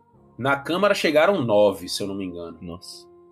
Na Câmara, de, no complexo de replicação de Siva, no sítio 6, nas terras pestíferas, lá do Destiny 1. Você entrar lá, você vê. A última missão da campanha é, se chama Túmulo de Ferro, porque você enfrenta os corpos dos Senhores do Ferro lá, cobertos de Siva, né? Controlados pela Siva como se fossem marionetes. É Aham. bizarro demais. Eu, eu fiquei. Só de lembrar agora, me deu um arrepio aqui. A E a música é pega o- tensa, o ambiente é tenso, as falas são muito tensas. É. Porque quando o fantasma entra, ele fala assim: Ó, eu estou detectando DNA humano nesses corpos. Nossa. Aí o Shiro 4, né, que a Bungie esqueceu que ele existe, né? O Shiro 4 fala, humano? Isso não é possível. Aí quando a gente chega, ativa o protocolo de autodestruição da, do complexo de replicação, que é para os decaídos não usarem mais a Siva, é meio que toca uma gravação ou um áudio é, com a voz da Joda, que é a que aperta o botão da bomba, né, na abertura lá no, na cutscene. Como se estivesse Uhum. dizendo assim, é, ou, ou ela fala, eu tô na, eu tô na dúvida até hoje, se ela fala, saia daqui, ou se é eu tive que, que em inglês é I had to. Parece que a galera tentou, pegou o áudio lá, Ah, aumentou, crer, diminuiu. né? Só, só parece que- o lábio dela mexendo, né? Não sai som, né? Aí, é, não, não sai o som. Aí a galera. E, tipo, os corpos são da galera que tava lá, né? Aí quando sai esse som, o Saladino fala, não pode ser. Né? Tipo, não sai ser reconhecido, né? Aham, O, o- pelo áudio, ele, caramba, essa voz. aham. Aí você tem que enfrentar os corpos, tem que destruir e tal. Caralho. E eu acredito que tenha sido mesmo isso, que quando a gente volta na- no término da missão, você leva o capacete da Jolder pra ele, né? Uhum. Aí ela, ela, ele até fala, ela teria ficado honrada. Aí pega o capacete e bota na estátua dela, que tem lá. Sim, sim, sim. E é- sensacional. Uhum. Mas, mas voltando agora um pouco pra, pra construção da última cidade ali, tipo, tudo isso vai. Você falou do, dos Avala e da galera, quando eles se aproximam, né, daquele. O que seria. Uma, uma, um- uma pequena cidade ainda, né? Tipo, eles estão em construção, né? Ela não tá erguida com as muralhas da forma que a gente conhece. torre, não tem prédio, é um monte de cabana, Entendi. casebre. E aí, tipo, eles começam a fazer construções melhores, aí tem as primeiras guerras, que inclusive é mostrada, a cutscene do Zavala mostra bem isso. Uhum. Os decaídos começam a atacar, aparece até o Cade lá de brinde na, na cutscene, tentando proteger os cidadãos e atirando para trás lá. É, E na sequência que eles pensam, não, vamos construir uma cidade mais forte, a gente tem condições disso. E aí vem as muralhas, vem a torre, aí provavelmente depois veio o surgimento das facções, o consenso, a vanguarda. É, Agora sim, uma coisa que dá para perceber nessa cutscene do Zavala é que eles estão num assentamento, que presumidamente é a última cidade, né, já que está embaixo do viajante, e tá chegando mais gente. Né? Eles ficam recebendo pessoas. Aham. Uhum. De onde tá vindo essa galera? Ah. É até um questionamento que existe naquele negócio que eu falei sobre as capitais So- livres. Isso, sobre as outras cidades, né? Tipo, Entendi. porra, se tem- tá- até o Derivante fala sobre isso. Mas Se essa é a última cidade, de onde vem essa galera toda aí? É verdade. Então, eh, eu acho que eu até eu falei tanto sobre isso já, sobre esse conceito das capitais livres. A Bungie nu- nunca explorou isso. Mencionou uma vez e tá, deixa pra lá. Eu, até pensei É. assim, pô, as capitais poderia ser um. Eu falei das capitais livres, não falei de onde é, né? As capitais livres foram um conceito introduzido numa web lore da Bungie. O web lore era aquele trechinho de narrativa que a Bungie soltava no site da Bungie, né, no bungie.net, antes de uma expansão menor ou maior, ou até de uma temporada. Antigamente eles soltavam um trechinho, tipo, é, foi assim que eles fizeram para matar a Sagira fora de tela, com um texto. Parabéns, Bungie, obrigado. Maravilhoso. Né? Um texto que mostra Osiris usando cinco supers em sequência e a gente viu o texto disso. Não foi uma cutscene, obrigado, Bungie. Nossa. É mais barato, né? É mais ba- muito mais barato. Tem também um lore falando sobre a Ana Bray visitando uma estação em Urano, encontrando exos do projeto Echo. Enfim, eles sempre davam um contextozinho que ia ter alguma coisa a ver com a expansão que viria após o lançamento desse weblore. Então, esse weblore das capitais livres é, é um weblore que fala, na época, ainda acho que do Todo-Poderoso, estava para cair na última cidade, e, e a, a, a humanidade, né, a população, não estava muito crente nos guardiões, não. Tinha aquela galera que xingava, que achava bom, enfim, aquela discussão, né? Parecia política. E as capitais livres são citadas nesse texto como cidades livres de qualquer influência de luz e treva. Não tem guardião, não tem vanguarda, não tem nada. É a galera vivendo e pronto. Entendeu? Então eu pensei na época que eu vi esse texto, minha, minha mente já viajou. Disse, Poxa, as capitais livres podia ser uma forma da Bungie introduzir coisas regionais do nosso mundo real Aham. no jogo. Por exemplo, uma, capita uma capital livre no Japão. Aí tu atola aí na Eververse uns sets de samurai, de ninja, de isso e aquilo, emblema temático Gostei, oriental. velho. Aí você visitava, aparecia no mapa, capital livre, Tóquio. Aí tu entrava durante uma temporada.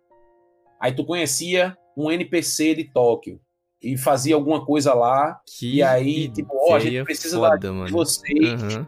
porque a, a- é, infelizmente a gente precisa da ajuda dos guardiões aqui, porque sei lá, caiu um semeador da colmeia aqui perto, enfim. Aí uma desculpinha da temporada.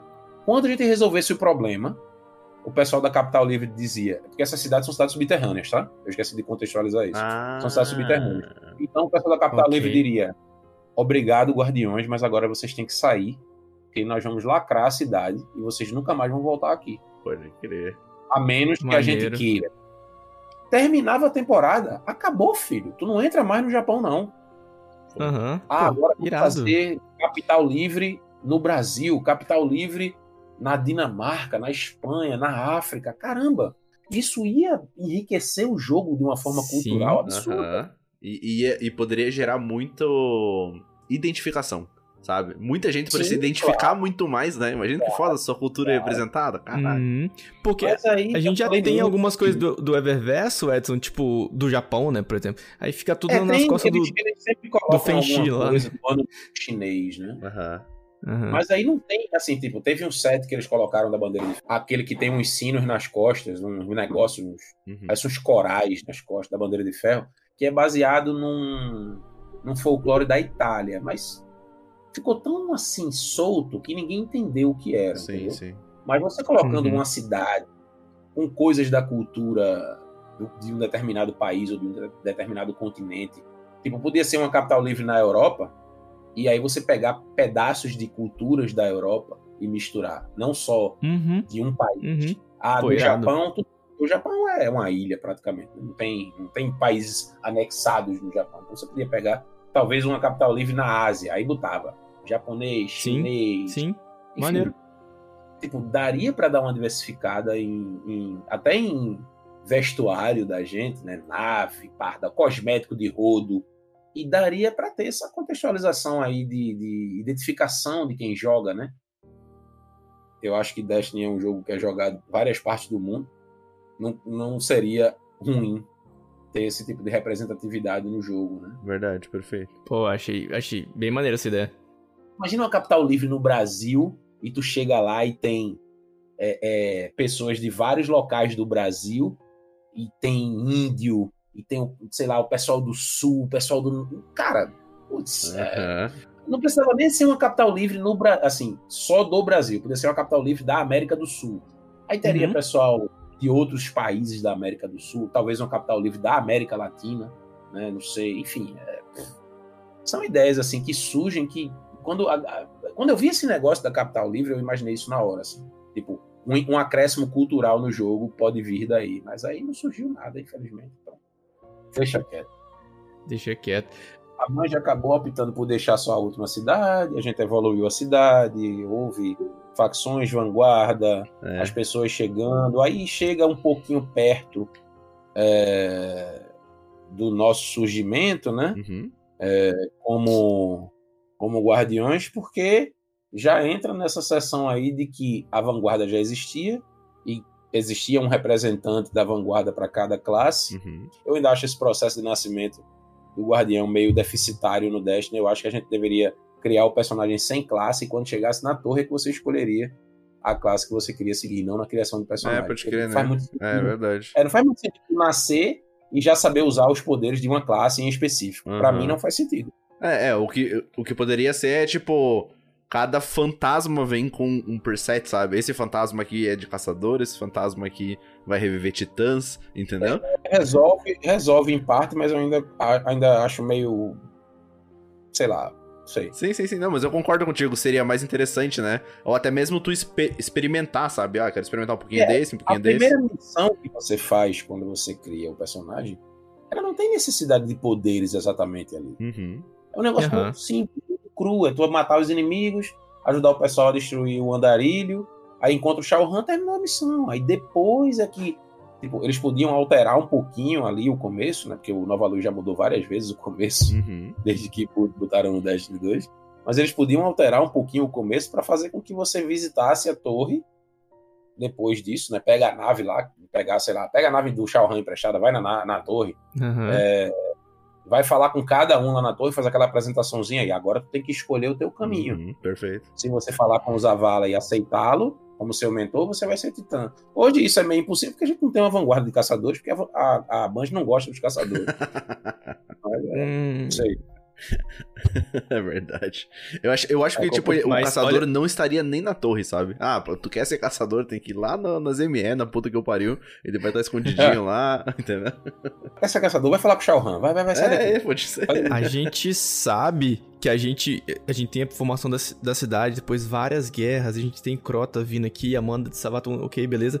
Mas a- acho que até esse episódio é, que faz da última cidade e tal, tem isso, e a gente nasce. Eu queria falar sobre o diálogo que o, que o nosso fantasma tem com a gente ali.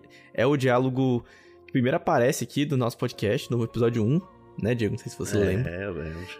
aquele diálogo aqui do, do fantasma falando quando quando você você vê de novo ele fala é, não sei se vai tocar aqui nesse episódio ou não mas é, a Zap Guardian né E, tipo depois e isso essa frase significa coisa pra caramba e quando a gente lembra de toda essa história e, e você vê aquele começo e aquela frase é muito emblemática é demais, muito foda demais.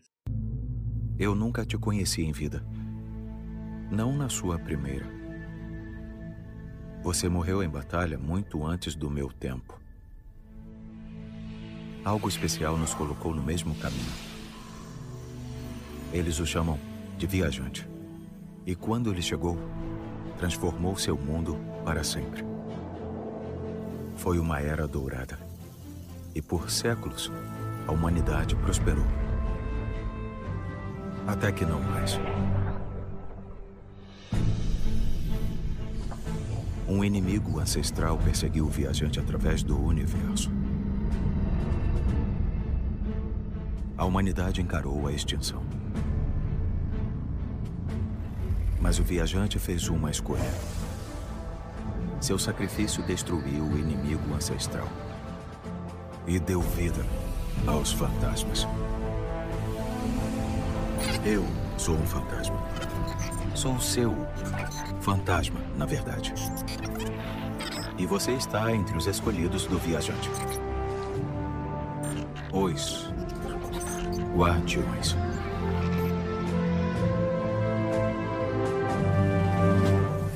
Este é o seu destino.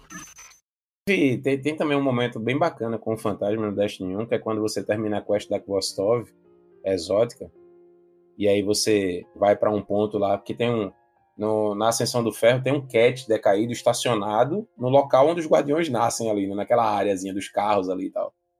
E aí você tem que ir lá e apertar o botão pra falar com o fantasma. O fantasma tem um diálogo ali muito bacana, que ele fala é, que a gente passou por várias coisas, e no final ele fala obrigado por ser o meu guardião. Esse diálogo é bem, bem legal, assim. O olho enche na hora. depois você Nossa. procura Nossa. Diego depois você procura essa Vou- missão Esse, é esse diálogo é maravilhoso. É maravilhoso esse diálogo. Todo fantasma nasce sabendo que tem que encontrar o seu guardião. Nem sabemos como eles se parecem. Não exteriormente, pelo menos.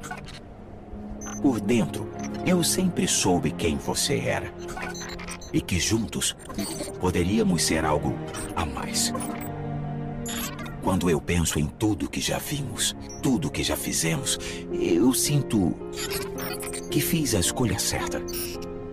Vamos contar pro Shiro como as coisas se saíram e deixar ele admirar o trabalho dele. E. Obrigado. Sabe, por ser meu guardião.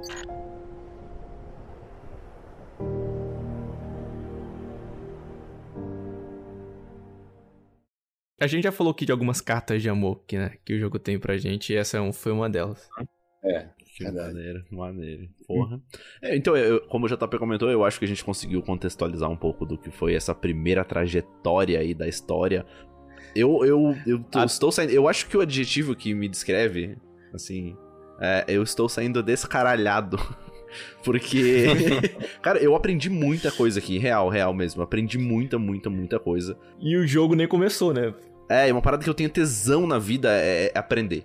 Tá ligado? Eu, eu curto muito, muito, muito aprender. E, e isso, nossa, me deixou muito contente, cara. Eu- eu- é estranho dizer que eu estou saindo mais leve, sendo que a gente aprendeu um monte de coisa, tá ligado? Isso é muito doido. Aham. É, é, mas é um sentimento Uhum. que eu acho que quem tá ouvindo deve estar compartilhando aí também, sabe? Pô, é um sentimento muito maneiro, muito maneiro. E a gente deve tudo isso, pô, ao professor desse, né, desse episódio aqui, ao Edson The Vanguard. Cara, obrigado por, por ter.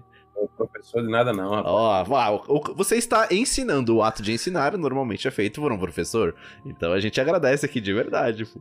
Cada dia eu aprendo um pouquinho mais. Até conversando com vocês aqui, eu fui vendo coisas que eu nem.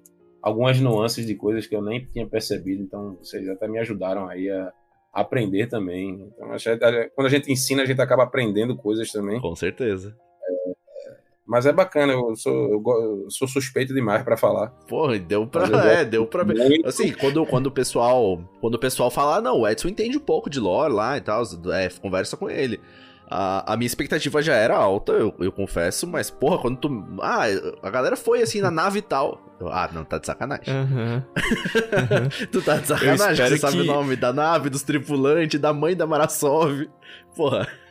Eu tenho certeza que o ouvinte que, pô, tava vendo isso, vendo, um- é, dirigindo ou fazendo uma coisa, falei, o ouvinte tá pensando agora, cara, eu tenho que ver esse episódio ma- mais calmo, no lugar tranquilo pra eu prestar atenção em tudo. É, cara, foi informação foi pra muita caramba. informação.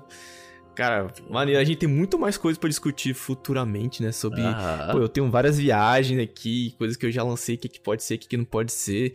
Então, esse episódio, galera, você viu, o jogo, a gente quis dar um- uma base até o jogo começar. O jogo começou. Quem sabe no futuro a gente faz uma parte 2, né? E começando o jogo. Destiny 1 Aham. maravilhosamente bem. Pô, pô, Edson, brigadaço ter, ter vindo aqui, pô, espalhado a luz pra todo que tá, Não, todo mundo tá obrigado. ouvindo. Obrigado, nada. Depois eu vou mandar o boleto aí. Ô, é, eu vou pagar em prata se eu ganhar o concurso do Deteste lá, hein?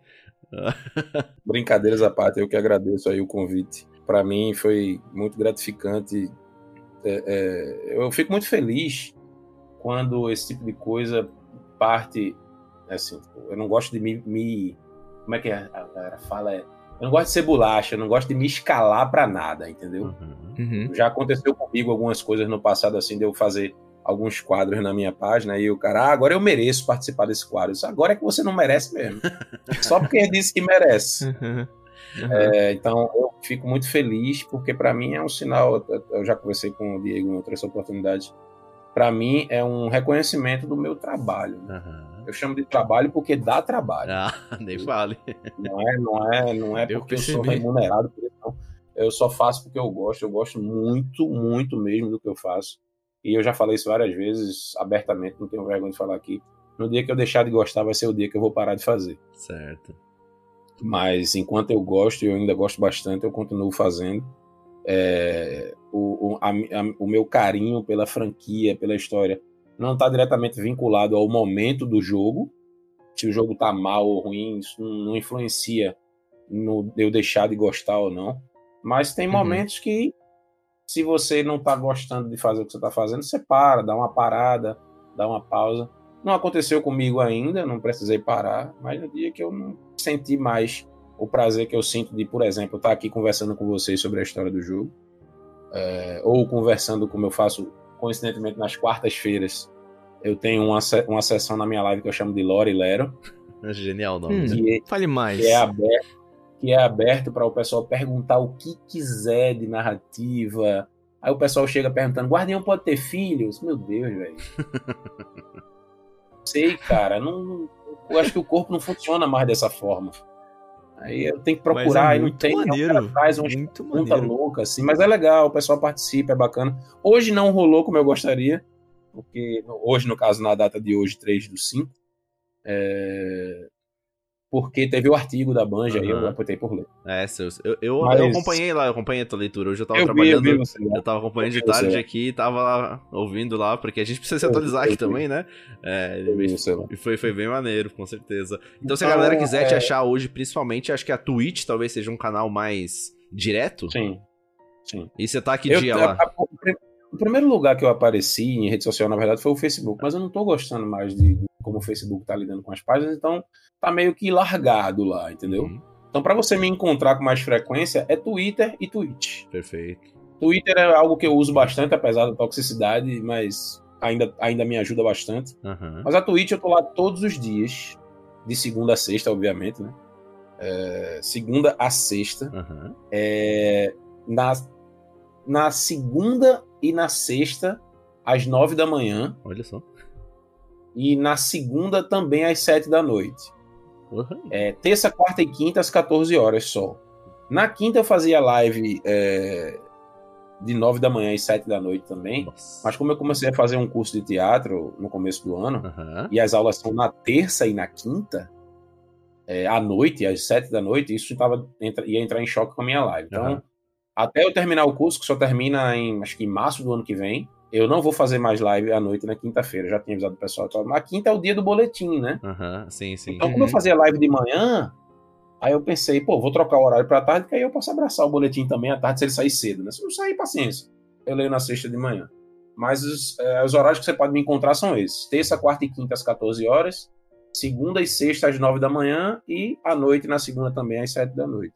No Twitter, me mencionou lá, eu respondo. Ótimo. Arroba The Vanguard. Maneiro. É, The Vanguard BR. Perfeito. Não é mais real. Ah, tá. Esqueci até de falar isso. Quando eu mudei o nome da página, eu não vou ter esse real aqui, tem nada a ver. O tá BR, que é Brasil. Boa, boa, boa. E lembrando os ouvintes que todos os links aqui do Edson The Vanguard vão estar na descrição, tá? Então se inscreva no canal do YouTube, Uhum. acompanhe ele na Twitch, sigam ele no Twitter. Vai estar tudo aqui na descrição, pode crer? É, todas as minhas redes sociais são exatamente esse, esse handle aí, The Vanguard BR. Ótimo, ótimo. E Facilita eu pra só queria, Você- né, queria falar de um negócio que, que, que você perguntou no começo, né? Uhum. Tipo, sobre o que é que eu faço para ajudar a comunidade e tal. É, eu não sou um cara muito de falar as coisas que eu faço, não, Uhum, porque eu acho que quem fala menos faz mais. né? justo. Mas assim, é, tem uma coisa que eu gosto de fazer bastante, que é trabalhar nos bastidores para trazer as coisas para cá. Oh. Coisas que a gente, tipo, é, um exemplo aí foi a Bungee Bounty que a gente teve aqui no Brasil em 2021, Aham. novembro de 2021, que foi eu, Iron Life Marechal. Aquilo ali foi uma briga que a gente puxou, porque eu falei pro pessoal na live, "Ah, vocês querem botar uma hashtag, a gente bota, para ver se dá resultado. Aham. Aí a gente colocou lá, né? Bungee Bounty Latam. E aí, meu amigo, pipocou. Aí a Bungee se pronunciou: não, a gente vai colocar mais pessoas. E a gente deu sorte deles colocarem três brasileiros. Isso aí eu não achei muito legal, porque meio que ferrou a gente com o resto da América Latina. Os Aham. caras ficaram pistola, mas, assim, eu, eu não sou de ficar divulgando as coisas que eu faço, não. Eu gosto assim.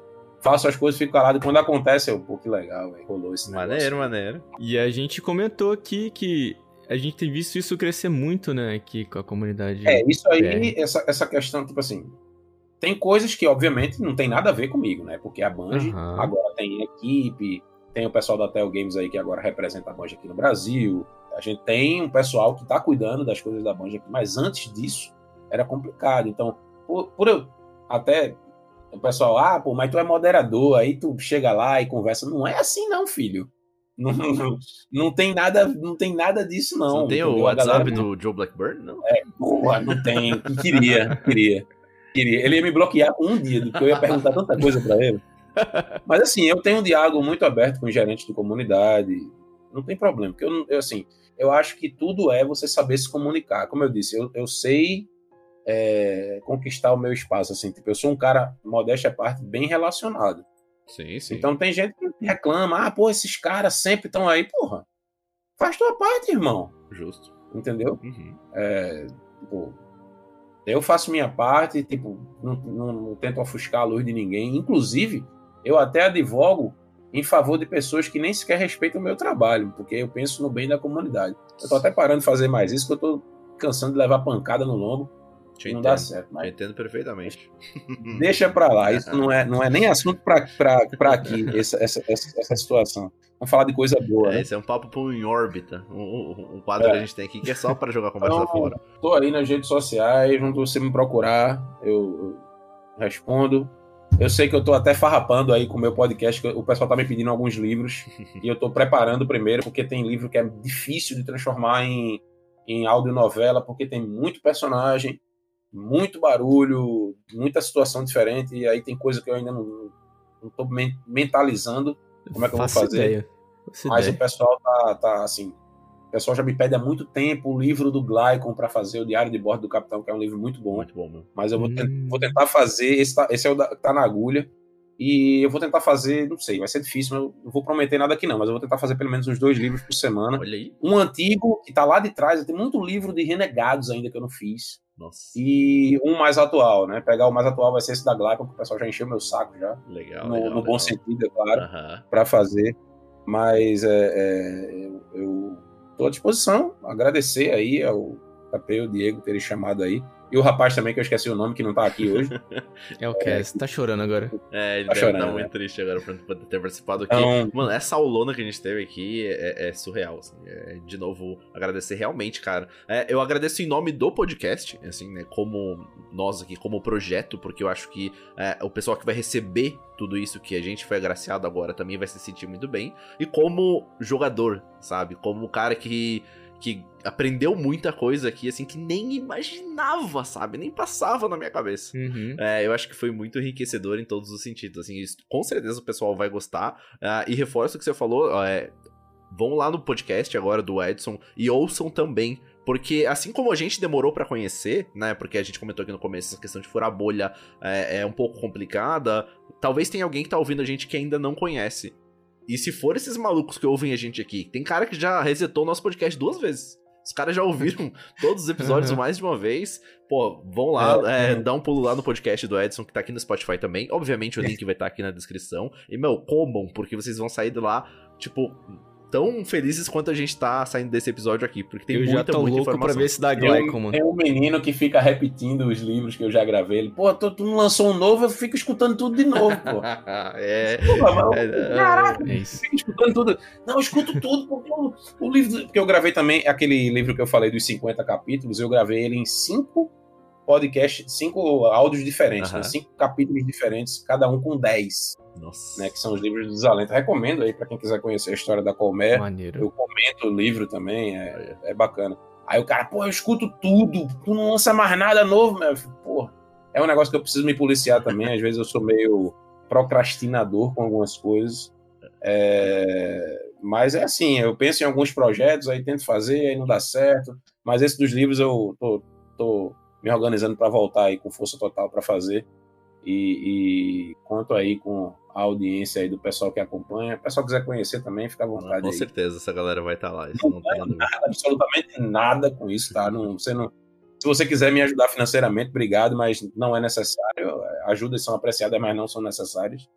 É, você pode consumir o conteúdo gratuitamente. E só agradecer novamente aos meninos aí. Agradecer também a essa comunidade que me abraça desde 2015, 2016. Que eu- é uma frase que eu costumo usar muito na minha live: é sem guardiões não existe vanguarda. Perfeito. E não- eu não estaria aqui se não fosse as mãos de várias pessoas, como eu falei, né? O Fernando Mãozinha no começo, o Marquinho da Detestne, que é meu irmão. É tipo, porra, é. é... Tem nem palavras para falar. É... é uma amizade que o Destiny me deu e que hoje eu sei que se o jogo acabar, a gente vai continuar brother, vai continuar amigo, vai continuar com a mesma galhofa que a gente tem todos os dias. É, porra, tem tanta gente, se eu for falar um por um aqui, vou acabar esquecendo alguém, a pessoa vai ficar puto comigo. Pode crer. Mas, porra, tem, de mais próximo, assim, tem o Everson, a gente conversa todos os dias, eu, o Everson, Marcos. Porra, tem o peço, tem o Álvaro, tem o Verlúcio, que é, são dois queridos do meu coração, assim, eu chamo eles de meus ocultos da Icora.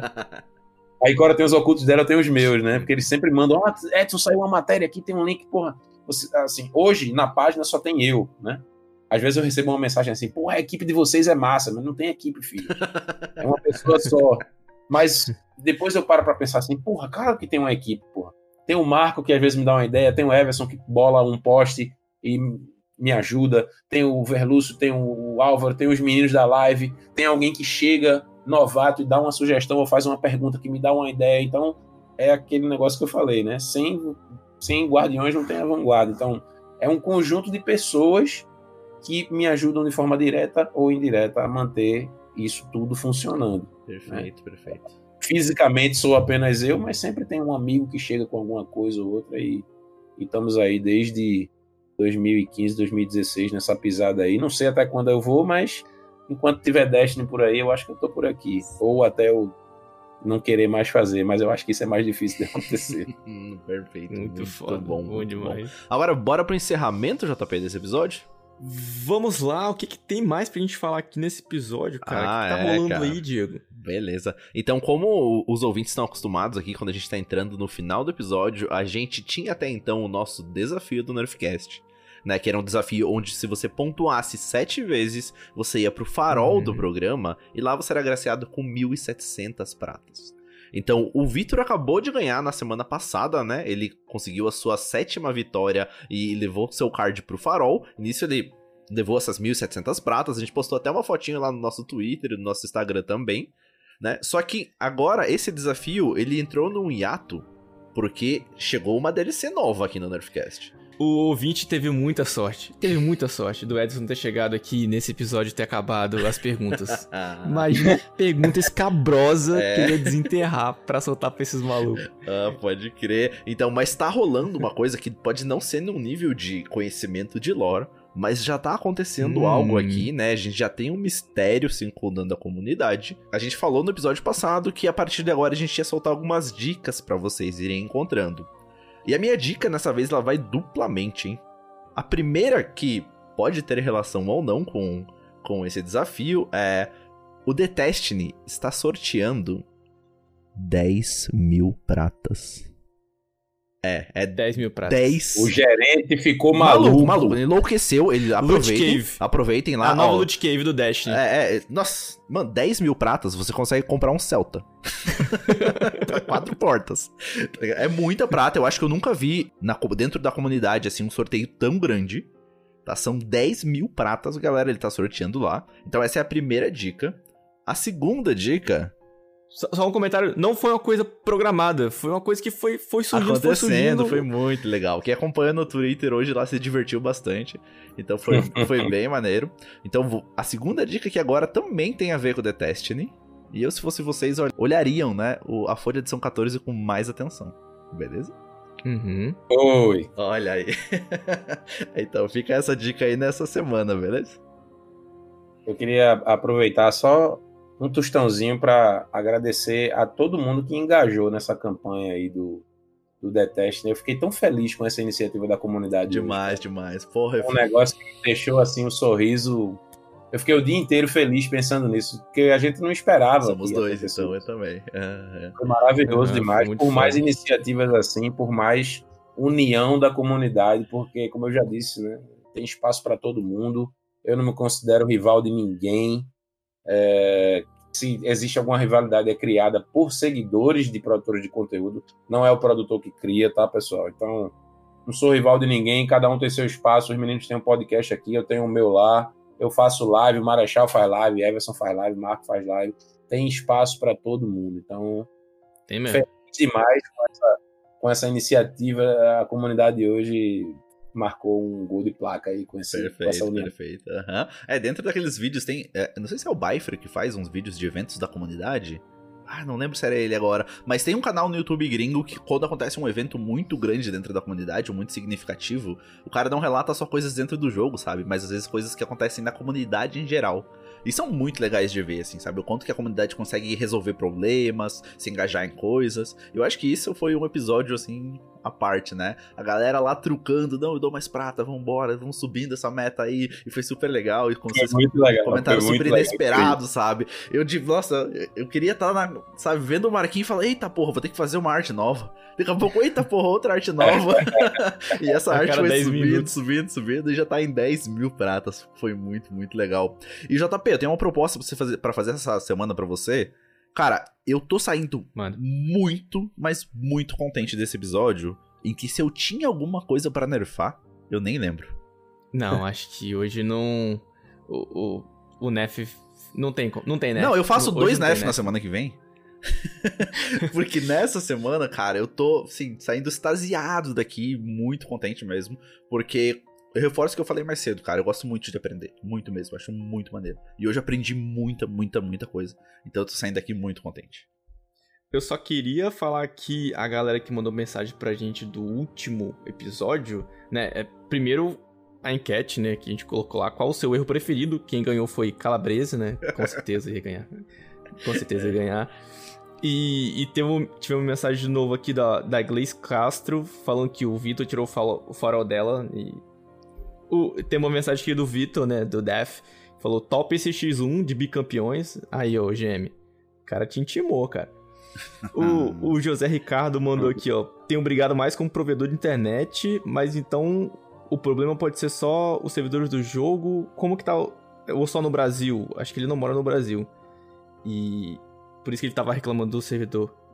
Entendeu? Que- Entendi. Então, não sei se é só no Brasil. Não, você Aqui eu também dizer, passei por pô, problema. tá- Tava dando erro pra caramba semana passada, né? Sim, sim, tava com erro aqui também. Eu acho que era, era geral mesmo. Era bem global. Ó, o Gabriel Nascimento falou um pedido: chame um RJ Pira pra falar sobre o Crisol. O homem manda muita bala. Forte abraço. Pode deixar, já tá nos Muito- planos. Muito obrigado a todo mundo que mandou mensagem. Se você tem alguma opinião, correção, observação, é, pode mandar pra gente que a gente vai ler aqui no próximo episódio. Muito, muito obrigado a todo mundo que ficou até aqui. É isso. Perfeito. Novamente agradecer ao Edson pela participação. É nóis, JP. Tamo junto. A honra toda minha e obrigado a todo mundo aí também que estiver ouvindo. Obrigado pela comunidade, pelo carinho que vocês têm com os produtores de conteúdo. Prestigiem o produtor de conteúdo nacional. É só o que eu peço. Perfeito. Valeu, galera. Falou e até mais.